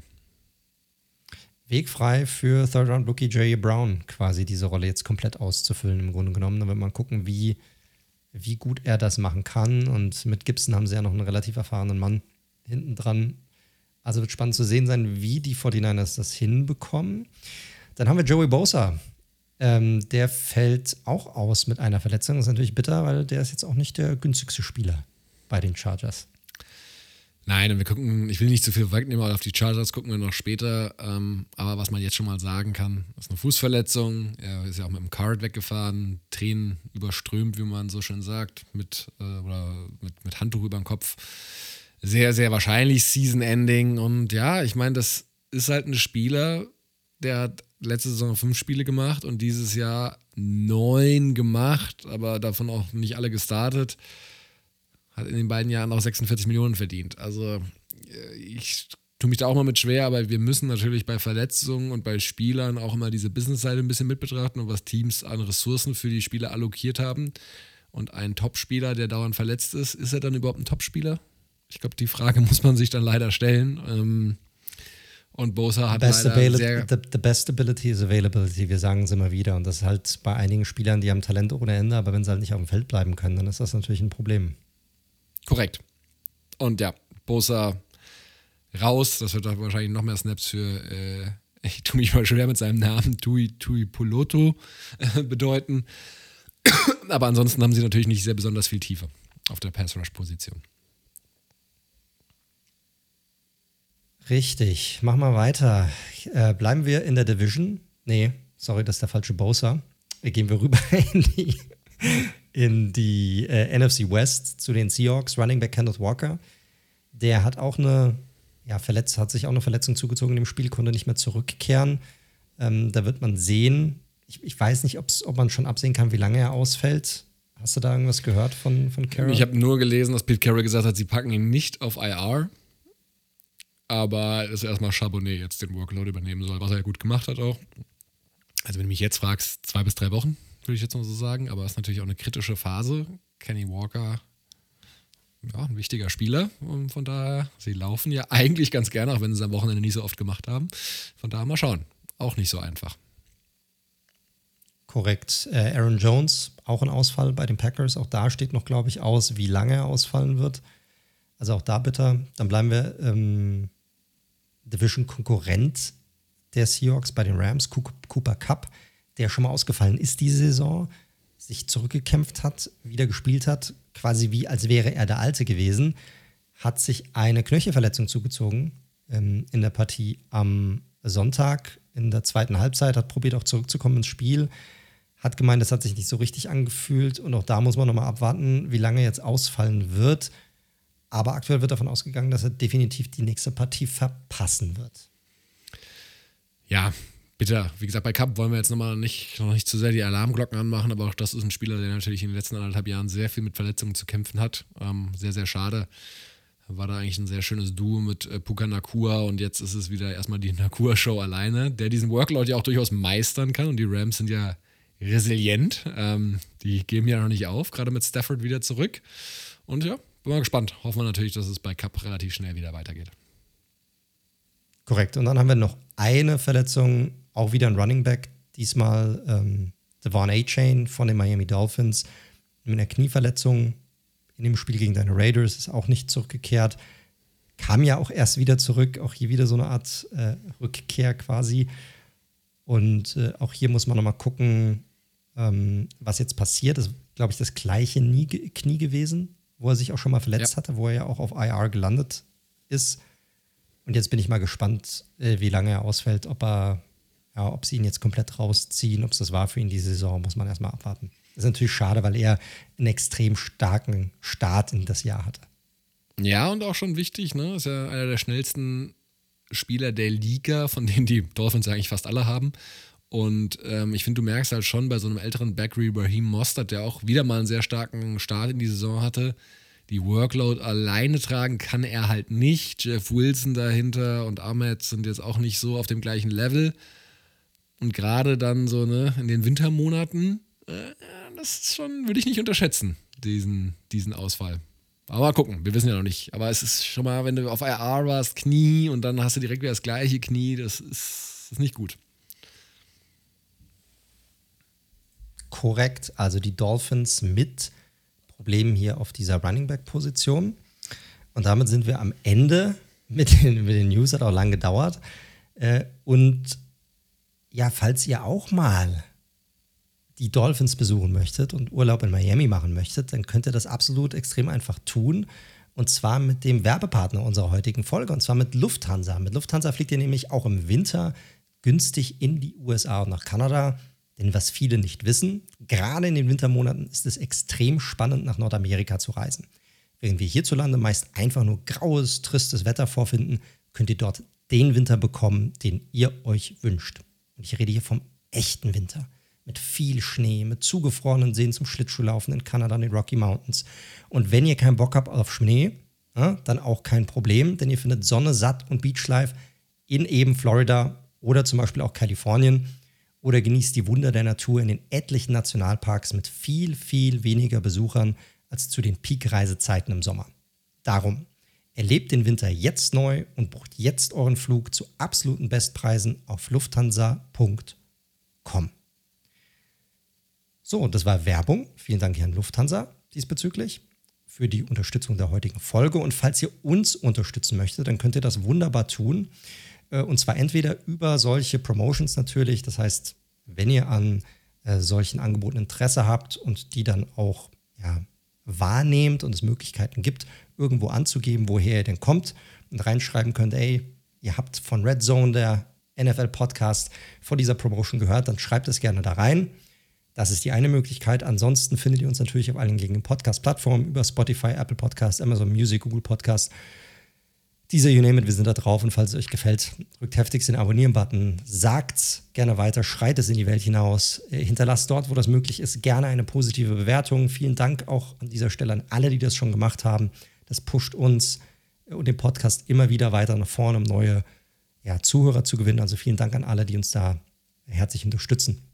Wie schon am Anfang gesagt, ihr möchtet mal Hallo sagen, mit uns in Kontakt treten oder was die NFL betrifft, mit unseren Takes auf dem Laufenden bleiben, äh, dann könnt ihr das am besten tun, indem ihr uns auf Social Media folgt und zwar entweder auf Twitter, X unter dem Handle at redzone underscore live oder auch gerne auf Instagram unter dem Handle at redzone.live. Und falls ihr kein Social Media haben solltet, auch kein Problem, sagt einfach Hallo über unsere Webseite unter www.redzone.live, dort einfach über das Kontaktformular. So, und damit würde ich sagen, gehen wir nach einer Stunde und ja, zwei Minuten jetzt rüber in unseren ersten Talking Point heute, äh, nachdem wir die News so fix abgefrühstückt haben. Äh, und ich würde sagen, lass uns mal einen Blick werfen auf den Monday Nighter diese Woche zwischen den Chiefs und zwischen den Eagles. Das war ja ein Highlight-Spiel. Wir haben ja auch hier sehr unterschiedlich getippt. Wir haben übrigens sehr gut getippt diese Woche. Kommen wir zwar später noch dazu, aber du hattest tatsächlich immer noch einen Tipp besser, weil wir waren sehr, sehr gut unterwegs. Ich glaube, du hast zwölf richtige, ich habe elf richtige gehabt. Äh, also auf jeden Fall wird das einiges in die Kasse spülen am, am Ende des Jahres für den guten Zweck. Immer gut in der Hinsicht. Ich hatte ja auf die Chiefs getippt. Äh, die haben aber verloren. 17 zu 21. Nach der ersten Halbzeit hätte ich aber gedacht, ich hätte relativ richtig gelegen. Denn die Chiefs sind eigentlich relativ gut reingestartet in diese Partie. Äh, in diesem Super Bowl Rematch sozusagen vom letzten Super Bowl. Diese Partie war insgesamt eine sehr, sehr eine sloppy Angelegenheit, wie ich oft äh, so gerne sage. Chiefs führen zur Halbzeit 17 zu 7 und haben die Partie eigentlich ja, ziemlich im Griff. Das lag vor allem an, an zwei Dingen, würde ich sagen. Einmal das Run-Game. Ne? Pacheco hat mir sehr gut gefallen in dieser Partie. Hart gelaufen. Äh, die Chiefs haben sich auch nicht unbedingt auf ihre äh, Receiver verlassen. Und die Defensive war richtig stark, Daniel, oder? Definitiv. Also ich war sehr, sehr überrascht, ähm, weil die O-Line der Eagles ja gemeinhin auch als eigentlich die beste der Liga gilt, ähm, dass der Pass Rush der Chiefs mal wieder, muss man sagen, in dieser Saison, wie die allgemein die Defense der Chiefs halt bockstark ist dieses Jahr. Ähm, ja, das Duell an der Line of Scrimmage ganz klar ähm, für sich entschieden hat. Ne? Jetzt nicht nur mit dem Foreman-Rush, natürlich, Spagnolo, da wird natürlich gerne auch mal geblitzt, da kommt halt mal ein Sneak durch, da kommt auch mal ein McDuffie durch. Ähm, und das ist halt einfach eine Erfolgsformel gewesen. Und gegen den Blitz, Jalen Hurts, hatten wir auch schon öfter drüber gesprochen, mag er jetzt auch nicht so unbedingt. Und dementsprechend hat sich das natürlich auch sehr stark auf die Offensivperformance der, der Eagles ähm, ausgewirkt, weil ja, Hurts, AJ Brown, die ja eine sehr gute Saison hatten, gerade AJ Brown, das, die hatten nicht so die Statlines, ähm, haben, haben auch nicht so viele Fantasy-Owner glücklich gemacht, glaube ich, an diesem Wochenende. Nee, nicht wirklich. Und ich fand's, ich meine, von Spagnolo weiß man ja, dass er ja sehr, sehr viel blitzt. Er kommt ja aus dieser Jimmy Johnson-Schule, ursprünglich ja ein Eagles Linebacker-Coach gewesen, Steve Spagnolo. Und man weiß, dass er sehr viel blitzt, aber der hat ja extrem viel geblitzt. Ich habe die äh, statistischen Zahlen noch nicht gesehen, was also die, die, also den Prozentsatz an Blitzen noch nicht gesehen, aber gefühlt bei jedem zweiten Defensive Player hat er geblitzt. Sehr viele Corner-Blitzes. McDuffie kam mehrmals durch, der hatte ja auch den, äh, hatte ja auch mal einen Fumble gecast, hatte einen Pass-Breakup. Also das war, das hat sehr, sehr gut funktioniert und ich fand es ganz spannend in der Hinsicht, dass manchmal Coordinator ja Dinge auch verkomplizieren, indem sie oft ja unterschiedliche Dinge callen und bei Spagnolo war es relativ simpel. Aha, okay, ihr könnt es nicht stoppen, also call ich diesen Cornerback-Blitz einfach konstant weiter, so lange, bis ihr es halt irgendwie mal aufhalten könnt. Das hat sehr gut funktioniert. Du hast es angesprochen, ne? Gerade diese Kombi mit Brown hat nicht gut funktioniert. Die haben sehr viel mit ähm, äh, Deep Safety Play drin gehabt. Sie haben Brown oft gedoppelt. Hertz hatte keine Zeit, auch den Ball mal länger zu halten, weil Brown ja oft auch diese Deep Routes wählt. Diese Routes hatten gar keine Möglichkeit, sich überhaupt mal zu entwickeln in dieser Partie. Und so wurde Brown ja am Ende auch nur, äh, hatte ja auch nur ein Catch für acht Yards. Das war's quasi. Also grundsätzlich eine smart gespielte Halbzeit der Chiefs, fand ich, ohne jetzt die explosivste Offense an den Tag gelegt zu haben. Aber, und das muss man hier betonen, auch wenn sie mit 17-7 geführt haben, auch mit einer Missed Opportunity. Und zwar mit dieser Interception, die Mahomes hatte, in der Red Zone, die meiner Meinung nach, ich weiß nicht, wie du siehst, auch ganz klar auf seine Kappe ging. Also es war ein ganz krass unterworfener Ball einfach. Den hat er hochgeloppt und Bayard, der ja, der Safety, der ja erst zu den Eagles getradet wurde, der die Interception hatte, aber auch an beiden Touchdowns der Chiefs nicht ganz unbeteiligt war, muss man auch, auch dazu sagen. Also ein bisschen Licht und Schatten hier. Aber er hat auf jeden Fall diese, diese Interception rausgeholt. Und da reden wir halt über einen Touchdown am Ende des Tages. Und der, der hätte am Ende auch einen Unterschied gemacht. Also auch hier nicht alles Gold, was glänzt, obwohl man diese Partie in der ersten Halbzeit zumindest komplett im Griff hatte.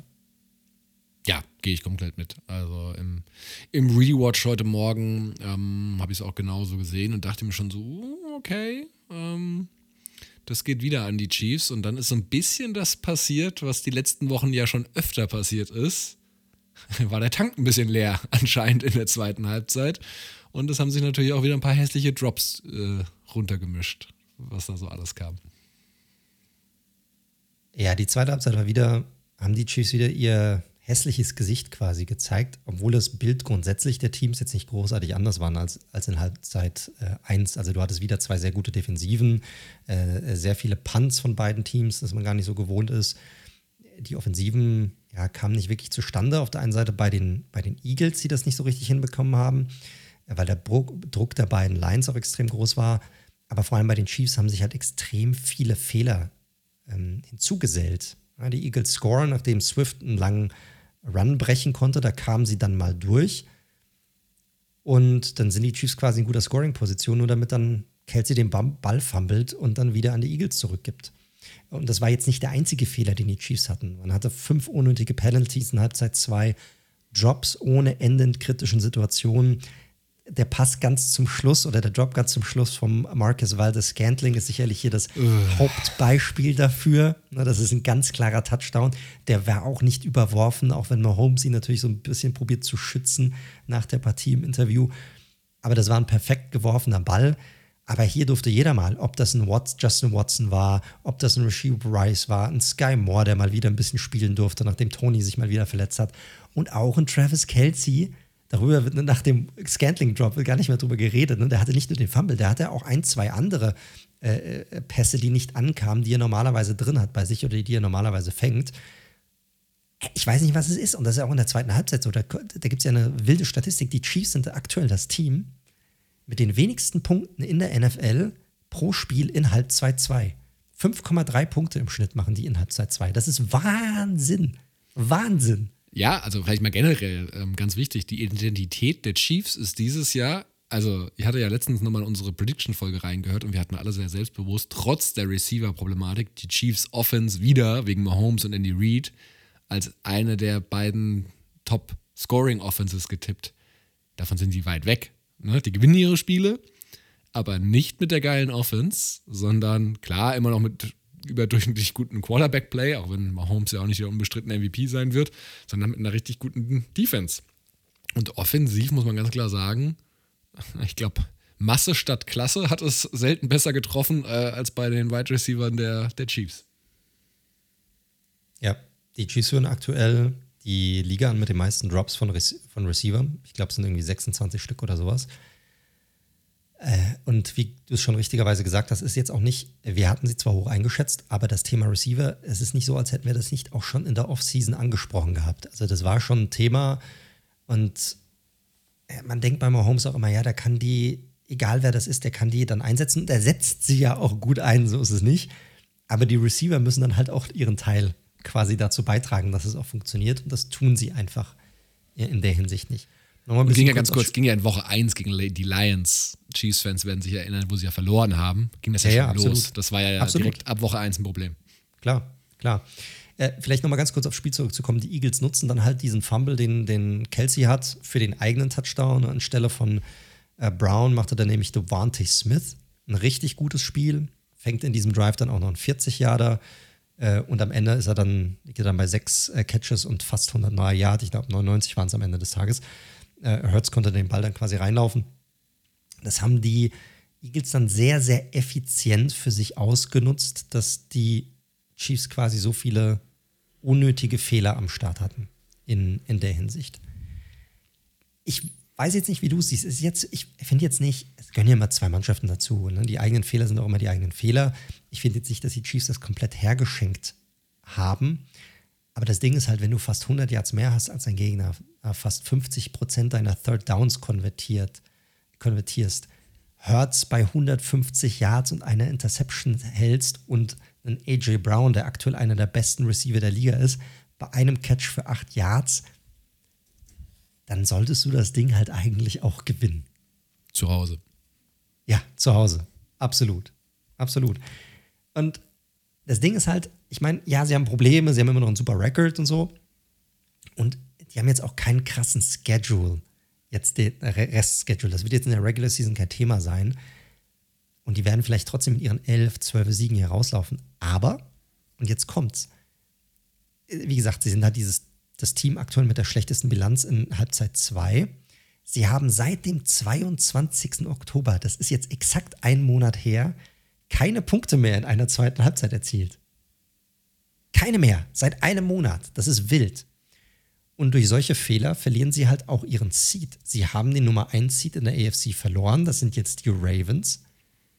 Und das spielt natürlich eine Rolle. In den letzten Jahren immer wieder auf dem Number One Seed gewesen, mussten nicht in der Wildcard ran. Das könnte jetzt eine andere Geschichte sein.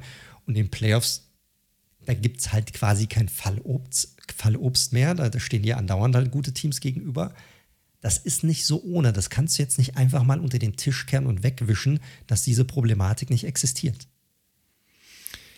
Nee, das, das ist so. Also, du wirst bei den Chiefs. Also am Anfang dachte man ja immer noch so, okay, das mit den Receivern, junges Receiver-Core, das muss man ja schon fairerweise auch sagen. Also sie haben natürlich sehr, haben ja viel investiert in verschiedene Draftpicks und so weiter aber es greift ja nicht so richtig. Und ich finde, so Rice, der noch mit am besten aussieht, kriegt ja auch keine größere Rolle. Ich glaube, die meisten Catches hatte Justin Watson, glaube ich, sogar ehrlich gesagt, wenn ich das richtig äh, gesehen habe. Ich glaube sogar mehr als Kelcheys. Nicht mehr Targets, aber ich glaube mehr, mehr, mehr Receptions am Ende.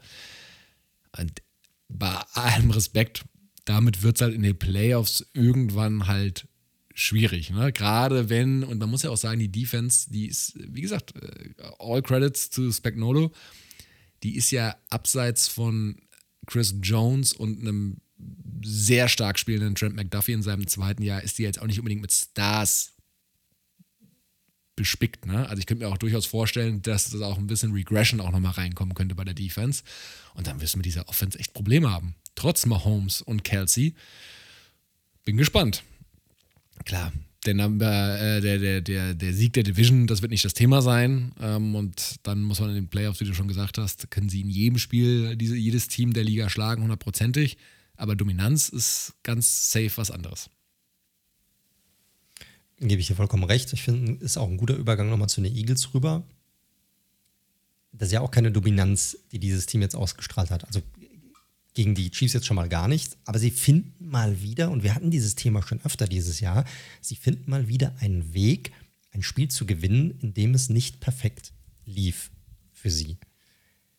haben durch den Sieg weiter den Nummer 1 Seed, was vor allem die Lions und auch die Cowboys-Fans sicherlich sehr ärgern dürfte. Gerade bei den Cowboys haben sie jetzt weiterhin einen, einen Zwei-Spiele-Vorsprung im Grunde. Und auch hier ist jetzt der Restschedule jetzt nicht so, ja, dass du jetzt sagst, okay, das werden sie sich jetzt nochmal irgendwie aus der Hand nehmen lassen. Aber wie gesagt, auch hier war jetzt nicht alles perfekt. Ne? Du hattest angesprochen, Hertz wurde fünfmal gesackt. Ne? Das passiert auch nicht aller Tage. Ähm, ich fand auch, das war in der letzten Saison noch anders, in den letzten beiden Jahren. Ich finde, sie stellen sehr spät oder sie, sie stellen sehr spät um, wenn sie merken, irgendetwas funktioniert nicht. Also sie halten sehr lange in ihrem Gameplan fest, auch dass sie auf den Run umgestellt haben und Swift eingebaut haben. Das kam erst sehr viel später. Sie haben erst Hertz weiter, er wurde quasi gesackt und sie haben nichts angepasst. Das, das finde ich schon ein bisschen, das war unter Steigen noch anders als Offensive Coordinator, fand ich. Da haben, sind sie noch sehr viel schneller auch auf den, ähm, den Gegner eingegangen. Und wenn wir ehrlich sind, ohne die Receiver-Hilfe der Chiefs hätten sie das Ding halt einfach verloren. Das muss man halt auch einfach mal sagen. Also auch da ist nicht alles perfekt, aber sie stehen mit 9 und 1 immer noch da als das beste Team in der Liga aktuell. Ja, man muss schon fairerweise sagen, es ist halt so ein bisschen interessant, dass sie schlechtere Teams wie die Patriots beispielsweise, die Commanders, beide Male relativ knapp geschlagen haben, aber sie haben halt auch schon die Dolphins, die Cowboys und jetzt eben die Chiefs geschlagen. Also durchaus auch schon gute Teams. Eigentlich völlig absurd. Ihre einzige Niederlage gegen ein Jets-Team mit Zach Wilson auf Quarterback. Das kannst du eigentlich auch keinem erzählen, dass das die einzige Niederlage bis jetzt war. Und ich meine, ja, wenn du halt immer gewinnst in diesem Spiel, wo es eh immer auf Müs ankommt, auf jeden Zentimeter, ähm, dann hast du halt verdient. Und jetzt mal gucken, wir werden ja nachher tippen. Die nächsten Spiele, Bills, Niners, Eagles, das sind ja alles ganz, ganz nette Partien, würde ich mal sagen. Also sie können dir, glaube ich, noch mehr beweisen, wie gut sie sind. Wird spannend auf jeden Fall hier, in welche Richtung das Ganze gehen wird. Also genug von Monday Night, war auf jeden Fall eine sehr interessante, sehr, sehr spannende Partie. War ein gutes Highlight-Spiel, auch wenn es jetzt nicht ein von der Offensive dominiertes Spiel äh, gewesen ist. In dem Fall. Ähm, Offensive und Dominanz ist, glaube ich, auch für die nächste, für den nächsten Talking Point, den wir haben, ein Stichwort. Denn wir hatten eigentlich einen, eine extrem dominante und extrem gute offensive Performance eines Quarterbacks an diesem Wochenende eine der vielleicht besten Performances, die wir diese Saison von einem Quarterback gesehen haben. Und sein Team hat aber trotzdem verloren am Ende. Wie kann man sich das erklären? Naja, erstmal für die, die nicht so tief drin sind, wir reden natürlich, wie eingangs gesagt, über die LA Chargers und Justin Herbert. Und warum. Wir sprechen ja immer so ein bisschen, wie kommen wir zu diesen Talking Points und die Chargers waren schon länger so ein bisschen auf dem Radar, aber ich glaube, man kann jetzt schon sagen, wenn man das Woche am Wochenende sich angeschaut hat, mit Justin Herbert, der seine Mitspieler, seine Line anschreit auf einmal. Er ist ja jetzt nicht gerade ein impulsiver Typ, würde ich sagen. Und diese Szene am Ende eines Spiels, was sie easy hätten gewinnen können, muss man wirklich sagen. Da war alles dabei von einem Austin Eckler, der auf einmal einen Red Zone Fumble hat, von ähm, ja, einem weiteren Drop von First Round Pick Quentin, Quentin Johnston, von einem Keenan Allen, der den Ball mitten auf die Brust bekommt, äh, als er auf der Endzone-Linie steht. Also ganz untypisch natürlich für ihn. Also da war alles dabei und Herbert war dann irgendwann stocksauer, weil der hatte wirklich ein fast perfektes Spiel gespielt. Also wenn man sich Pass für Pass alles anschaut, und da waren richtig krasse Completions auch dabei, wie man ihn halt kennt, hat er vielleicht ein bis zwei nicht optimale Pässe geworfen. Würde ich mal so sagen. Und das ist halt einfach wirklich absurd, wenn du dann verlierst, gerade noch gegen eine blutjunge Packers Offense. Und deswegen, ich finde, wir haben diese Enttäuschung, die mit den Chargers einhergeht, schon öfter mal so angeteasert, aber ich finde jetzt am Wochenende, ich weiß nicht, wie du es gesehen hast, war dann aber inklusive dieser Staley-Pressekonferenz, die danach kam, fühlt sich schon so ein bisschen so wie ein Tiefpunkt von einer längeren Entwicklung an. Ja, also das kommt darauf an, wie lange du bei den Chargers zurückgehen möchtest. Ja. Die, die Chargers sind ja quasi das Durchschnittsteam der NFL-Geschichte. Und man muss auch mit einem Herbert sagen, sie sind durchschnittlich. Seitdem Herbert da ist, auch durchschnittlich. Mit diesem Quarterback durchschnittlich. Sie waren auch mit sie haben sehr gute Saisons gehabt, auch unter Marty Schottenheimer, als er damals Coach war und mit Philip Rivers als Quarterback. Da haben sie auch teilweise Saisons gehabt mit 11, 12 Siegen am Start, haben dann halt in den Playoffs nichts gerissen. Mhm. Aber grundsätzlich sind sie, glaube ich, das durchschnittlichste Team der Liga. Die haben, glaube ich, genauso viele Siege wie Niederlagen und das ist einfach auch unter Herbert bisher, glaube ich, komplett 500er Team äh, bisher. Und ich gebe dir natürlich recht, wenn du so einen Quarterback hast, musst du natürlich deutlich mehr aus deinem, aus deinem Team rausholen. Und wir haben in der ersten Saison, ich kann mich noch daran erinnern, wie gut wir über Staley geredet haben. Uh, was für ein progressiver Coach. Und wie gut er reden kann, wie toll er Sachen erklärt. Perfekt. Gut, dass er da übernimmt. Diese Liebe ist dann in Saison 2 so ein bisschen nachgelassen. Und jetzt sind wir so ein bisschen am Punkt, wo wir sagen, mm, es, es spitzt sich zu, der, der Sitz wird heißer, es ist keine Weiterentwicklung zu erkennen. Ja, auch defensiv nicht. Er ist ja ein Defensivcoach. Es ist ja gar keine Weiterentwicklung defensiv. Das ist ja das Schlimme daran. Ähm, offensiv ist das, werden die immer mit drin sein mit dem Herbert auf der Quarterback-Position. Aber defensiv ist es auch so schlecht.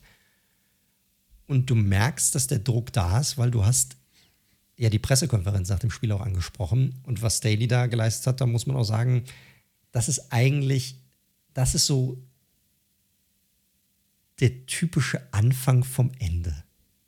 Ganz klar, wenn so eine Pressekonferenz da ist, dann weißt du, alles klar.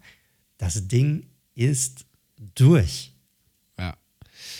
Lass uns das nochmal, die Pressekonferenz, damit lass uns mal abschließen noch. Da kommen wir nämlich später noch hinzu, weil ich auch glaube, dass das Ende der Entwicklung ist. Weil ich hatte auch mal so ein bisschen geschaut, okay, wie sind wir jetzt eigentlich dahin gekommen? Und ich habe so ein bisschen drei Punkte rausgeschrieben. Das eine ist wirklich, Management, das andere ist eben Staley und seine Art und das Thema auch Execution muss man schon fairerweise auch ansprechen. Vielleicht mal so ein bisschen ein paar Entscheidungen, die die Chargers getroffen haben in den, äh, in den letzten zwei Jahren. Und da muss man natürlich auch die GM Tom Telesco mit reinnehmen. Der ist seit 2013 auch schon dort. Also 22er Free Agency. JC Jackson hinzugeholt. Fetter Deal. Ist mittlerweile bekanntlichermaßen wieder in New England, ist also weg. Morgan Fox Joe und Sebastian Joseph Day reingeholt. Die sollten die Run-Defense stabilisieren, performen beide nicht, auch mit Verletzungen zu kämpfen und so weiter und so fort.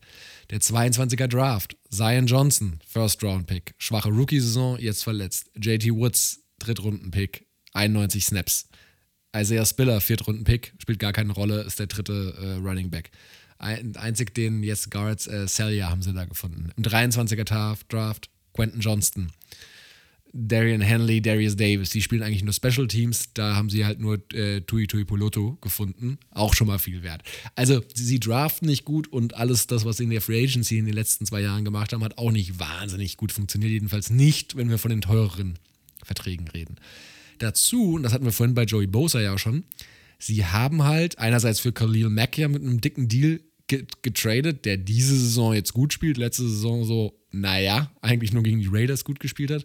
Und sie haben halt, und das ist halt einfach ein Thema, ich bestreite überhaupt nicht die Qualität von Spielern wie Joey Bosa und Mike Williams. Das sind gute bis sehr gute Spieler auf ihren Positionen. Ich würde sie nicht in die Elite reinpacken, aber an der Grenze von gut zu sehr gut.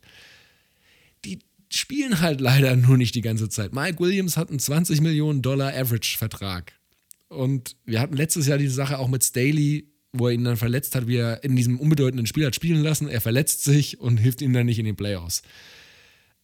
Das ist halt einfach schwierig, wenn so viele Cap-Ressourcen auf zwei Spieler gehen, klar, auf Premium-Positionen, bei denen du dir halt nicht sicher sein kannst, dass sie auf dem Feld stehen das sind halt so diese ganzen Management-Themen. Und ich glaube, die sind relativ unstrittig. Da werden auch Chargers-Fans nicht sagen, dass man das schlecht angegangen hat. Und dann kommen wir halt so ein bisschen zu Staley, beziehungsweise erstmal, zu, bevor wir zur Art kommen, halt das ganze Thema Coaching. Die Offense, wie du schon gesagt hast, mit Justin Herbert bist du kompetitiv. Die ist auf Platz 10 nach Advanced Stats. Aber die Defense, auf die er ja auch wieder angesprochen wurde in der TPK, seit 22 bis heute ist die 26 schlechteste, also Rang 26 bei Defenses in den letzten zwei Jahren. So. Inklusive der drittschlechtesten Rushing Defense. Ey, eine Rushing Defense zu fixen, ist nicht so kompliziert, muss man ganz ehrlich sagen. Das kann man schon hinbekommen. Und das Ding ist, es ist ja nicht so, dass du sagst, naja, die haben ja kein Talent da und was soll er denn machen? Das die Ausrede hat er im ersten Jahr gehabt. Aber das ist die drittteuerste Defense dieses Jahr. Und man muss einfach sagen, null Weiterentwicklung in dem ganzen Thema und das ist halt einfach das Steckenpferd von Brandon Staley. Und das muss er sich ankreiden lassen, auf jeden Fall. Ja, was, was ich so krass finde, und das ist einmal, das kannst du einmal schematisch bedingt, kannst du dir das angucken, aber du kannst es dir auch auf so Dinge schieben wie Disziplin, das gehört dazu, Grundtugenden, ist, dass diese Defensive in wichtigen Situationen, in entscheidenden Situationen vor allem nicht da ist. Third and Longs, Third Down Conversions grundsätzlich sind die eine der schlechtesten Defensiven der Liga. Und das, das ist da, wo worauf es ankommt. Ne? Das ist wichtig. Klar, du kannst, ich kenne das äh, auch, auch von vielen Giants-Teams in der Vergangenheit, manchmal hast du viele Yards gegen dich, aber die Yards sind gar nicht so wichtig. Wie sieht Third Down Conversion aus? Weißt du, wie, wie hältst du die, die Offensive in wichtigen Situationen? Wie sieht deine Red Zone Defense aus? Wie, wie, wie tight wirst du, wenn es darauf ankommt, wirklich Punkte zu, zu lassen? In so entscheidender Situation ist die, diese Defensive einfach schlecht. Und das ist schlecht gecalltes Play, aber das, ist, das hat auch mit Disziplin zu tun. Wirklich, du hast es angesprochen, Execution. Wie executest du das Play? Und da geht es dann wieder darauf zurück, dass da nicht nur Play-Calling, das hat auch damit zu tun, hey, bin ich zur richtigen Zeit am richtigen Ort? Weiß ich, was die Offensive macht? Bin ich gut auf die gegnerische Offensive eingestellt, auf das, was kommt? Das ist nicht der Fall. Ja, es ist einfach absurd. Und vor allem, das ist ja eine Defense, du hast es angesprochen. Ähm, bei Third und 15 oder mehr haben sie 50% Conversion zu einem neuen First Down zugelassen. Absurd. Das nächstschlechtere Team ist unter 30 Prozent.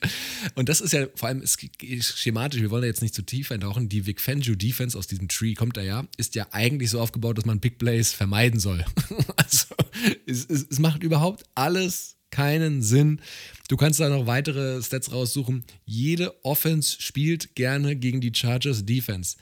Da gab's, habe ich die Woche gelesen, die, es hatten schon mehrere Teams ihre beste nach Advanced Stat Offensivleistung gegen die Chargers Defense. Kansas City, Detroit, klar, Detroit hat auch eh eine ganz gute Offense, aber sie hatten statistisch bestes Spiel von allen guten gegen die Chargers.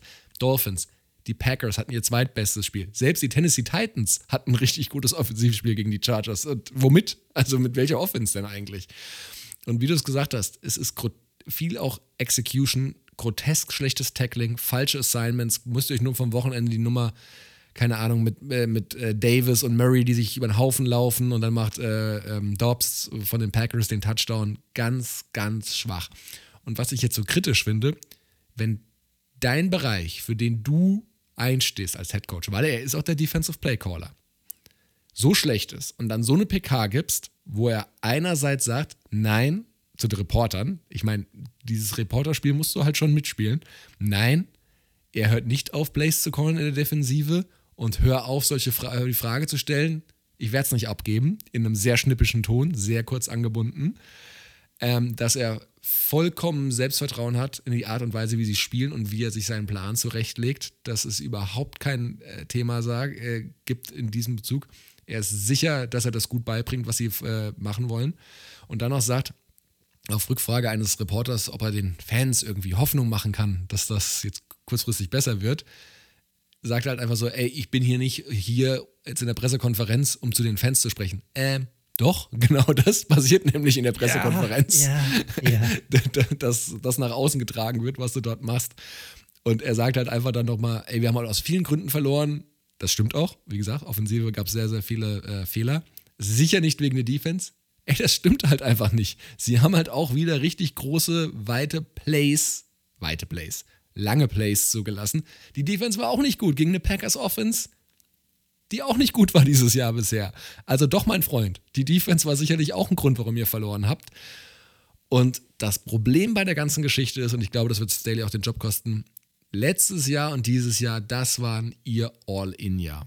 Die sind nächstes Jahr, ich glaube, über die Saints müssen wir nicht reden, die sind natürlich wieder am weitesten über den Cap, 66 Millionen, schon jetzt. Über dem Cap 24. Ja, das wird das wird schwierig, das wird einen Neuaufbau benötigen. Und Staley wird seinen Job los sein. Ich meine, wir haben vor der Saison schon darüber geredet, dass er für uns eigentlich der Top-Kandidat war für einen Abgang nach der Saison. Das scheint sich jetzt auch zu bewahrheiten. Und so eine PK kannst du halt einfach nicht geben, Mann. Das geht nicht. Das ist immer der Anfang vom Ende. Ich habe so viele davon schon gesehen. Die sind alle immer gleich. Da gibt es dann irgendeinen Outburst. Da, da redet sich irgendein Coach in Rage und dann weißt du, was passiert. Das ist immer der An da gibt es kein Zurück mehr. Und so Sachen bei den Fans, gut, dem Fan wird es nicht gefallen. Never gets old. Aber, Philip Rivers wird es nicht gefallen.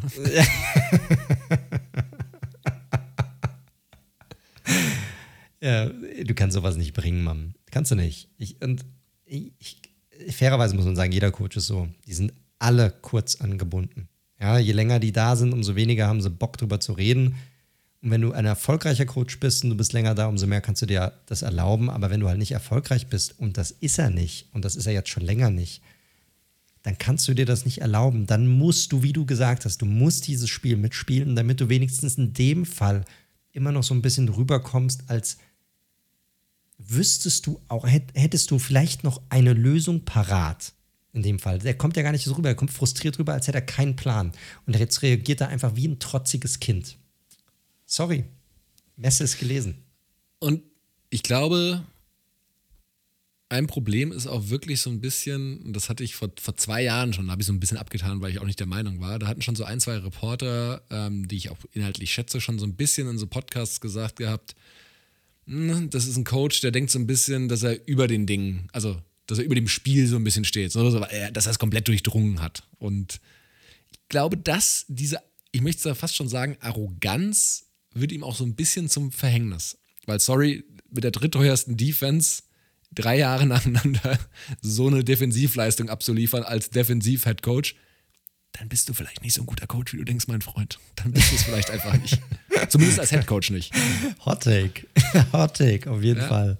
Es ist halt einfach so. Und es ist halt, äh, letzter Satz dazu, es waren halt die All-In-Jahre und es wäre dieses, wir hatten es ja letzte Woche gesagt gehabt, nach der Burrow-Verletzung, die Tür zurück ins AFC Wildcard Race, die war auf jeden Fall offen für die Chargers. Und wie gesagt, die können mit Herbert auch immer noch jetzt einen Run hinlegen. Ich meine, das hatten wir ja schon ein paar Mal jetzt im Podcast, dass wir irgendein Team tot gesagt haben. Auch das nächste, was wir gleich besprechen werden. Und dann legen die einen Run hin. Das geht mit Herbert absolut immer. Das Aber das war schon ein halt Tiefpunkt. Auch, ja, der, Schedule ist jetzt auch nicht tough. Die, gut, die haben jetzt die Ravens, das muss man sagen, das wird tough. Aber Patriots, Broncos, deine Raiders, Broncos haben sie sogar zweimal drin. Also ich glaube nicht, dass sie hier alle Spiele von gewinnen, aber sind winnable Games. Also das sind Teams auf jeden Fall auf einem ähnlichen Niveau oder eigentlich sogar drunter, wo man sagen müsste, die gehen als Favorit in diese Partie.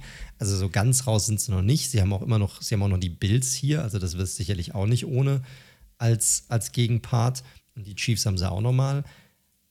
Und aber sie stehen 4 und 6. Sie stehen 4 und 6. Das darf man halt also, nicht vergessen, ne? Äh, darf man nicht vergessen. Aber da, darauf will ich ja hinaus. Sind sie für dich raus jetzt? Raus, würde ich nicht sagen, weil dafür der Roster zu talentiert ist. Aber wenn du jetzt sagst 4 und 6 und sie spielen halt noch gut gegen Chiefs in Woche 18, da weißt du auch nicht so hundertprozentig, ob es da noch um irgendwas geht. Aber gegen die Ravens sehe ich sie ehrlich gesagt, kann ich schon vorweggreifen, chancenlos. Glaube ich nicht dran, dass sie das machen. Ähm, Bills an Weihnachten glaube ich auch nicht. Und ey, Broncos sprechen wir gleich drüber. Und selbst die Raiders unter McDaniels waren ja nicht so weit weg von einem Sieg gegen die Chargers. Ne? Also ich drehe es mal andersrum. Also die Teams, die sie dieses Jahr geschlagen haben, waren die Jets, die Bears, die Raiders und die Vikings. Äh, wir werden sehen. Ich glaube auch nicht mehr dran, um ganz ehrlich zu sein. Ich glaube, dafür ist zu viel schiefgelaufen. Ähm, ja, bitter. Aktuell auf jeden Fall wieder ein vergeudetes Jahr hier für die, für die Chargers. Hast du noch irgendwas, was du hier noch als Punkt hinzufügen möchtest? Free Justin Herbert. Trade zu den Raiders. Tut es. Ja. Mhm. Tu es. Tu es. Ja, tu es. Jetzt. Tu es. Du hast die Broncos angesprochen. Wir wollen auch noch mal ganz kurz über die Broncos reden. Wir haben jetzt schon eineinhalb Stunden hinter uns. Aber wir müssen über dieses Team reden. Das ist auch deine Division. Wir gehen eigentlich deine Division durch gerade so ein bisschen. Aber die Broncos haben jetzt ihren vierten Sieg in Folge gefeiert. Ja? Und das auch nicht nur gegen irgendwie Luschi-Teams, sondern da waren die Chiefs dabei, da waren die Bills dabei, da waren ähm, die Vikings dabei, also dreimal gegen Teams mit einem positiven Record. Und so ein bisschen ein Resurgent auch von Russell Wilson. Also wenn du dir allein nur statistisch gesehen, so auch Touchdowns und Interceptions und sowas, eine extrem effiziente Saison bisher von dem lieben Russell. Definitiv. Also es ist sicherlich das Gegenteil, weil jetzt könnte der eine denken, naja, let Russ cook, da war doch mal was. Nee, nee, das ist der, der Russ, der darf vielleicht, der darf die Zwiebeln schneiden, aber mehr darf er nicht bisher. Das ist Stark. Das ist die, aber war die ganz enge Leine, die er da in der Küche von der, Sean heult, Payton- der heult wahrscheinlich auch dabei, während er den Ball werfen muss. Hallo, Walle, hallo, Walle. Let me Du throw hast deep. Der, der, der Erfolg ist halt da. Also Wilson spielt halt echt effizient. Ich habe mir mal die Completion Percentage, er hatte ja mal wieder über 200 Yards jetzt. Er hat die letzten Woche ja die ganze Zeit unter 200 Yards geworfen. Also da kriegt man ja auch schon mal ein Gefühl dafür, wie diese Offense aussieht. Aber diese Woche 77% Completion Percentage, die Woche davor 83 Completion Percentage. Keine Interceptions, hat eh eine krasse Touchdown-to-Interception-Ratio dieses Jahr. Also geht sehr gut mit dem Ball um, lässt sich immer noch ein bisschen zu oft sacken. Also da könnt ihr euch gerne mal die Sack-Statistiken anschauen, das ist leider so. Er hat mit Cortland Sutton natürlich auch so seinen Klatschgeil gerade, der ein krasses Play nach dem anderen macht. Ich bin sehr froh, ihn in einer Liga im Fantasy zu haben. Ich, Aber ich habe ihn auch. Er spielt bei mir immer, weil ich weiß, irgendwann ein Touchdown-Pass fängt auf jeden Fall, weil Russell wird ihn suchen. Das ist so, hey, nichts geht, ich werf einfach mal hoch und Sutton soll den halt fangen. Fertig aus. ja, ja, aber werf einfach Also nur hoch. 50-50 also, 50, Ja. 50 Bälle ist der krass, aber du hast recht, ist nicht einfach hoch. Das ist schon platziert, was er macht.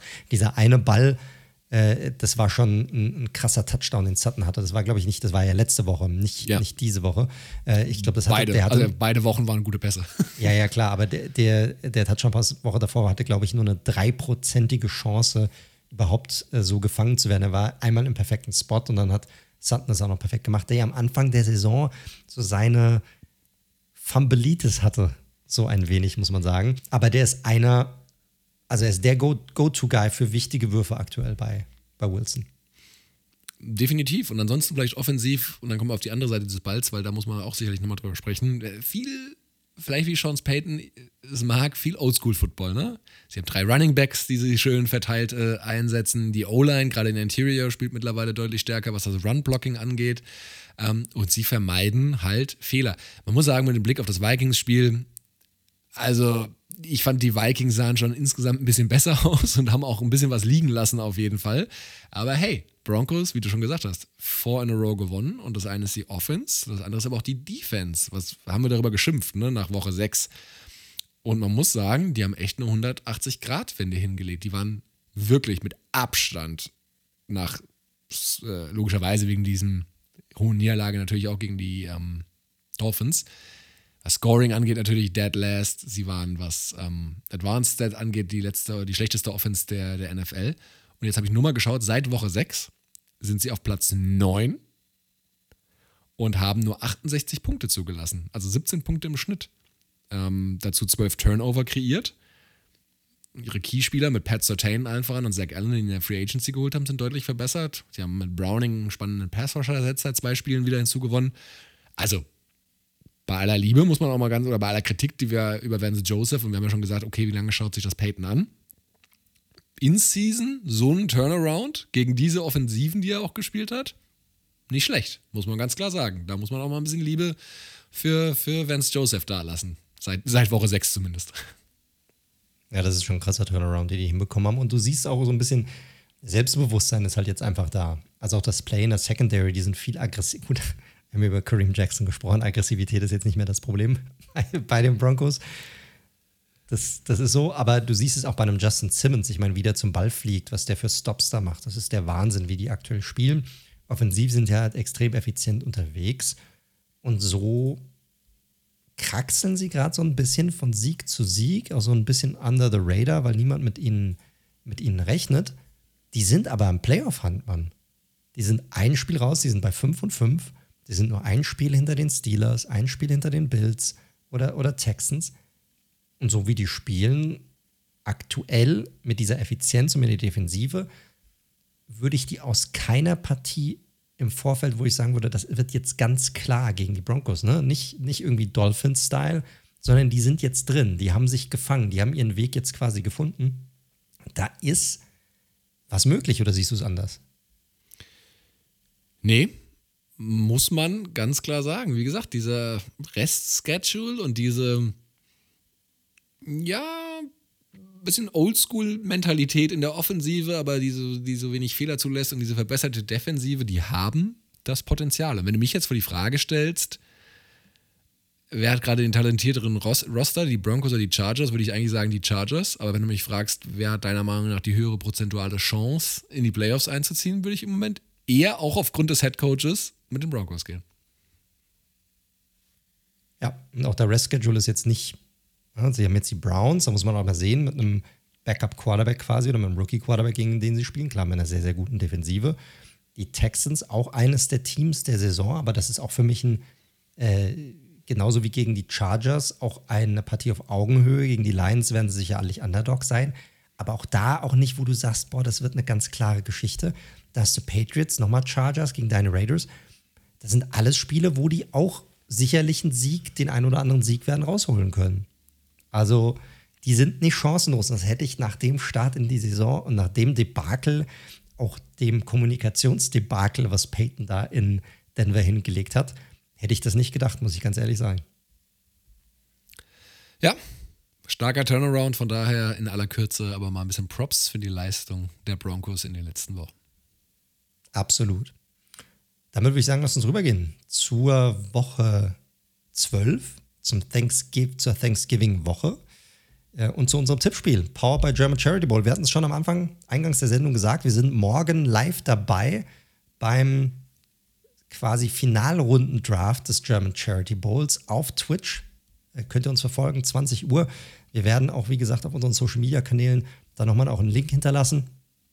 Diesbezüglich, wir machen das dieses Jahr in Zusammenarbeit mit dem German Charity Bowl. Ihr wisst es, Daniel und ich machen das schon seit einigen Jahren, dass wir unser Tippspiel für einen guten Zweck nutzen. Ein Euro pro richtigen Tipp kommt in die Kasse, spenden wir an einen guten Zweck und haben seit zwei Jahren äh, binden wir die Community mit ein. Ihr könnt also alle auch mitspenden, in welcher Form auch immer ihr das machen wollt. Entweder auf die Art und Weise, wie Daniel äh, und ich das machen, mit 1 Euro pro richtigen Tipp. Oder manche spenden auch nur einen Zehner oder einen Zwanni, manche Hunderter, je nachdem, was ihr habt und was ihr machen wollt. Oder halt gar nicht. Das könnt ihr machen, wie ihr möchtet.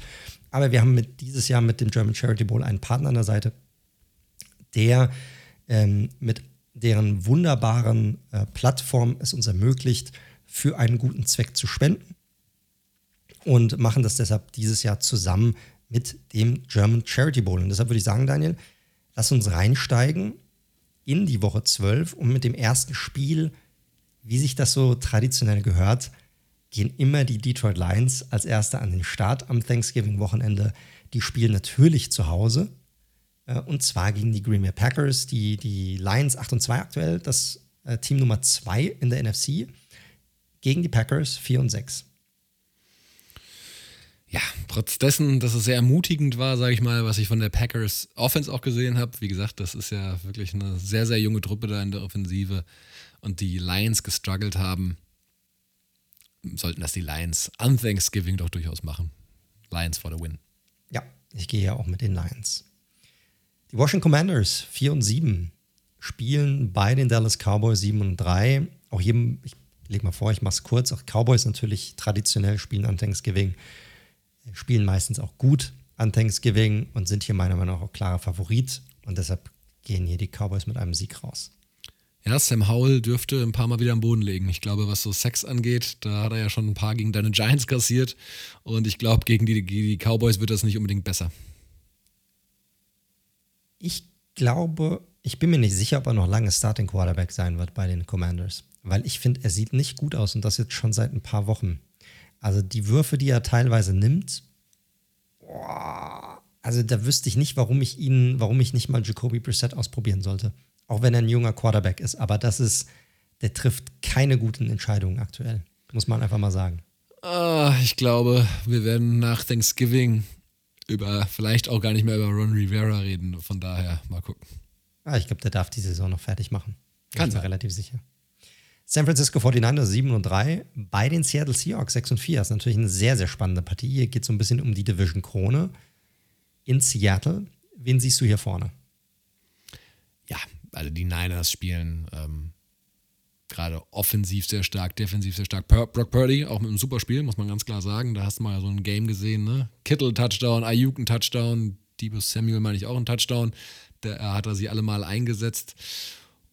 Und ich finde, die Seahawks, gerade die Seahawks Offense ist gerade sehr uninspiriert, muss ich sagen. Das war die letzten zwei Wochen, deswegen hatte ich auch so ein bisschen diesen Rams, ich nenne es mal Upset, war es ja schon, ähm, gecallt gehabt auch. Die ähm, sind hier für mich vorne, die, die Niners. Ich fand es auch komisch, es war eigentlich eine klare Angelegenheit und haben sie dieses Spiel unnötigerweise auch aus der Hand gegeben.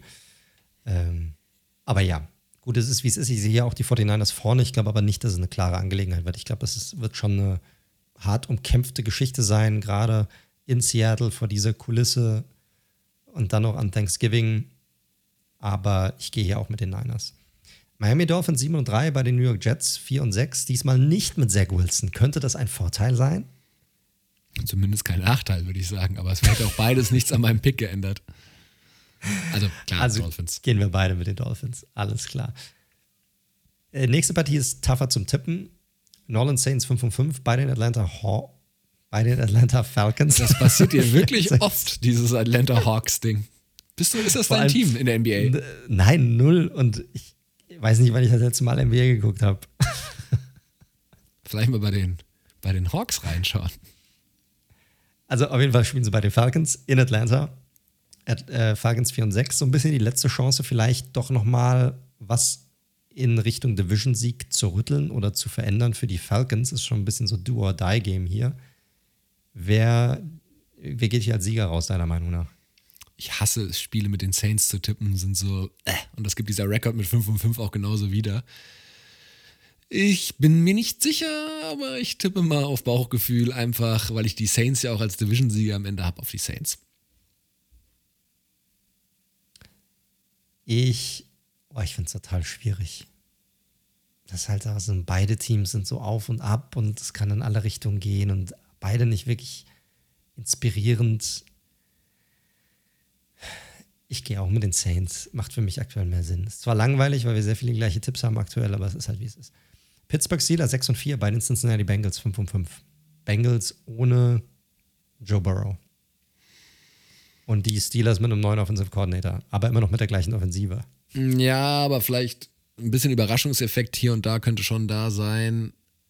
Ich, ich glaube, die Steelers machen das. Ja. Ich glaube, es wird ein ugly Game. Hässliches Spiel, low scoring, Steelers gewinnen mit Field Goal. Carolina Panther, Panthers, Carolina Panthers, Carolina Panthers 1 und 9 bei den Tennessee Titans 3 und 7. Eieiei. Ich könnte eine wilde Partie werden. Vielleicht lassen sie einfach, das, vielleicht könnte das eine der, der coolsten Partien der Woche werden, weil vielleicht beide einfach sagen, gib ihm und wir probieren mal Sachen aus. Ich gehe mit den Titans leicht vorne, aber ich glaube, das könnte tatsächlich eine unterhaltsame, ein unterhaltsames Spiel sein.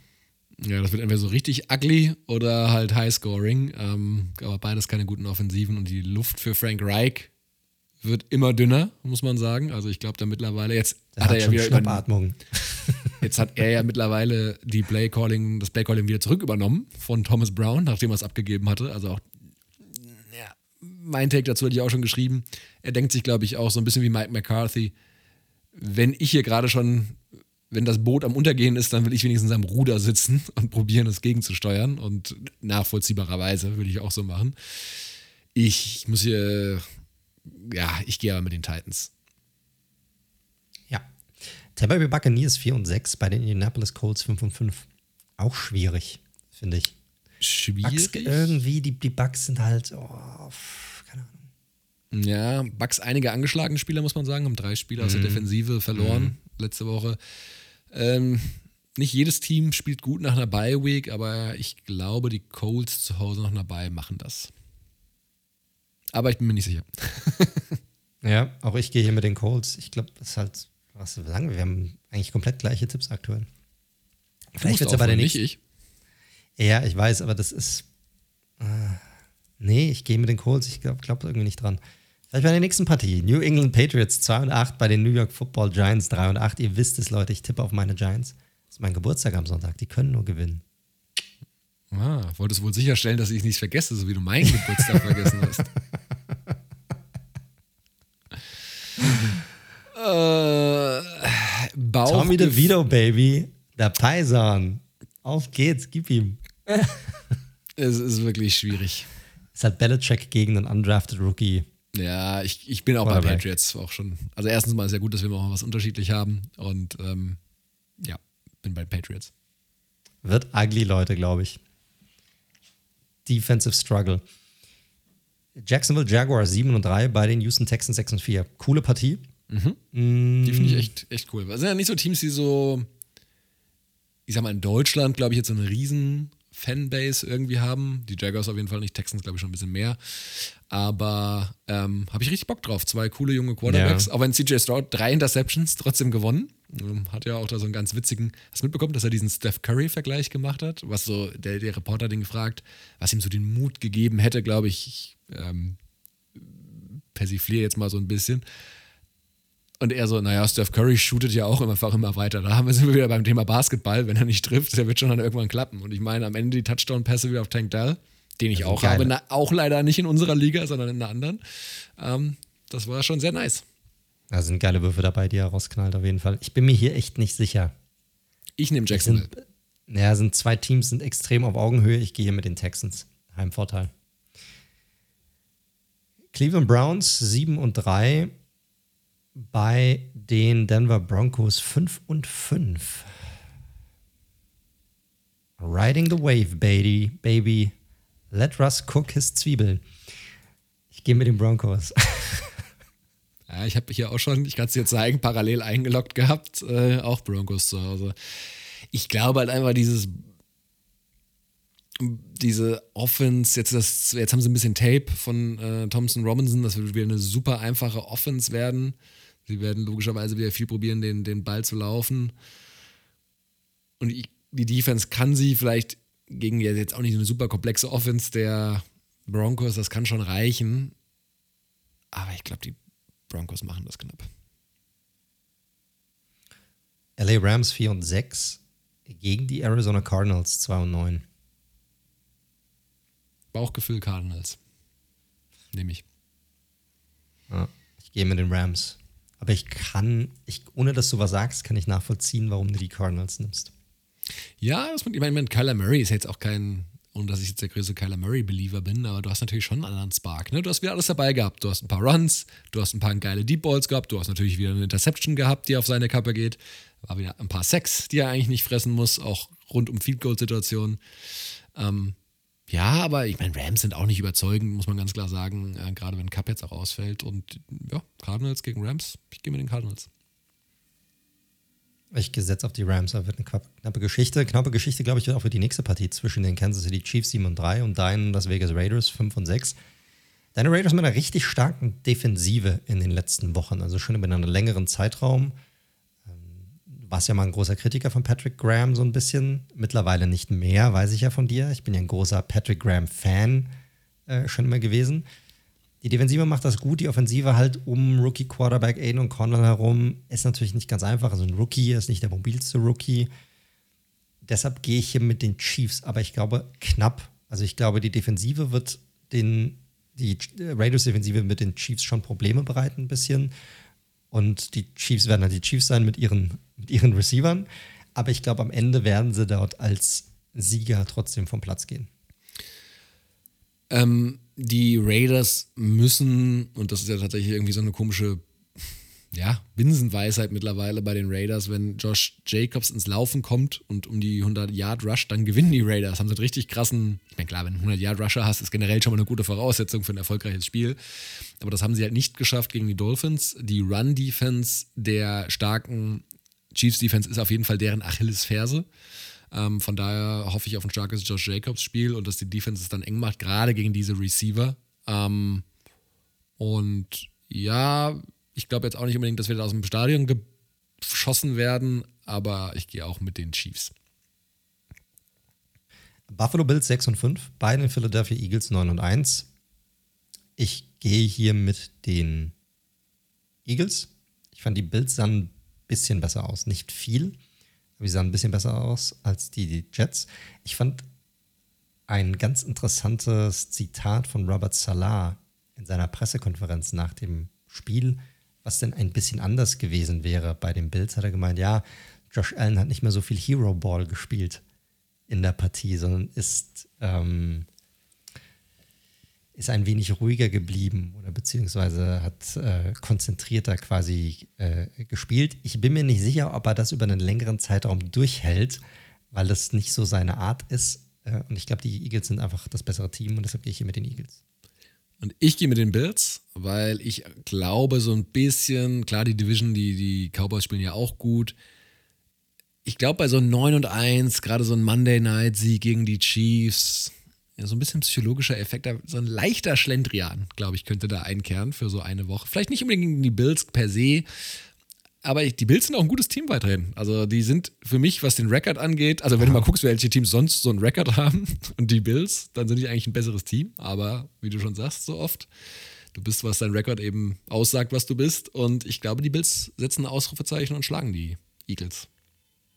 Wäre auf jeden Fall interessant. Aber ich glaube nicht, dass die Eagles sich so einen Schlendrian leisten können, weil halt die Cowboys und die Lions weiter im Nacken sind. Ich glaube schon, dass sie ihren Number One Seed irgendwie behalten möchten für die erste Playoff-Runde.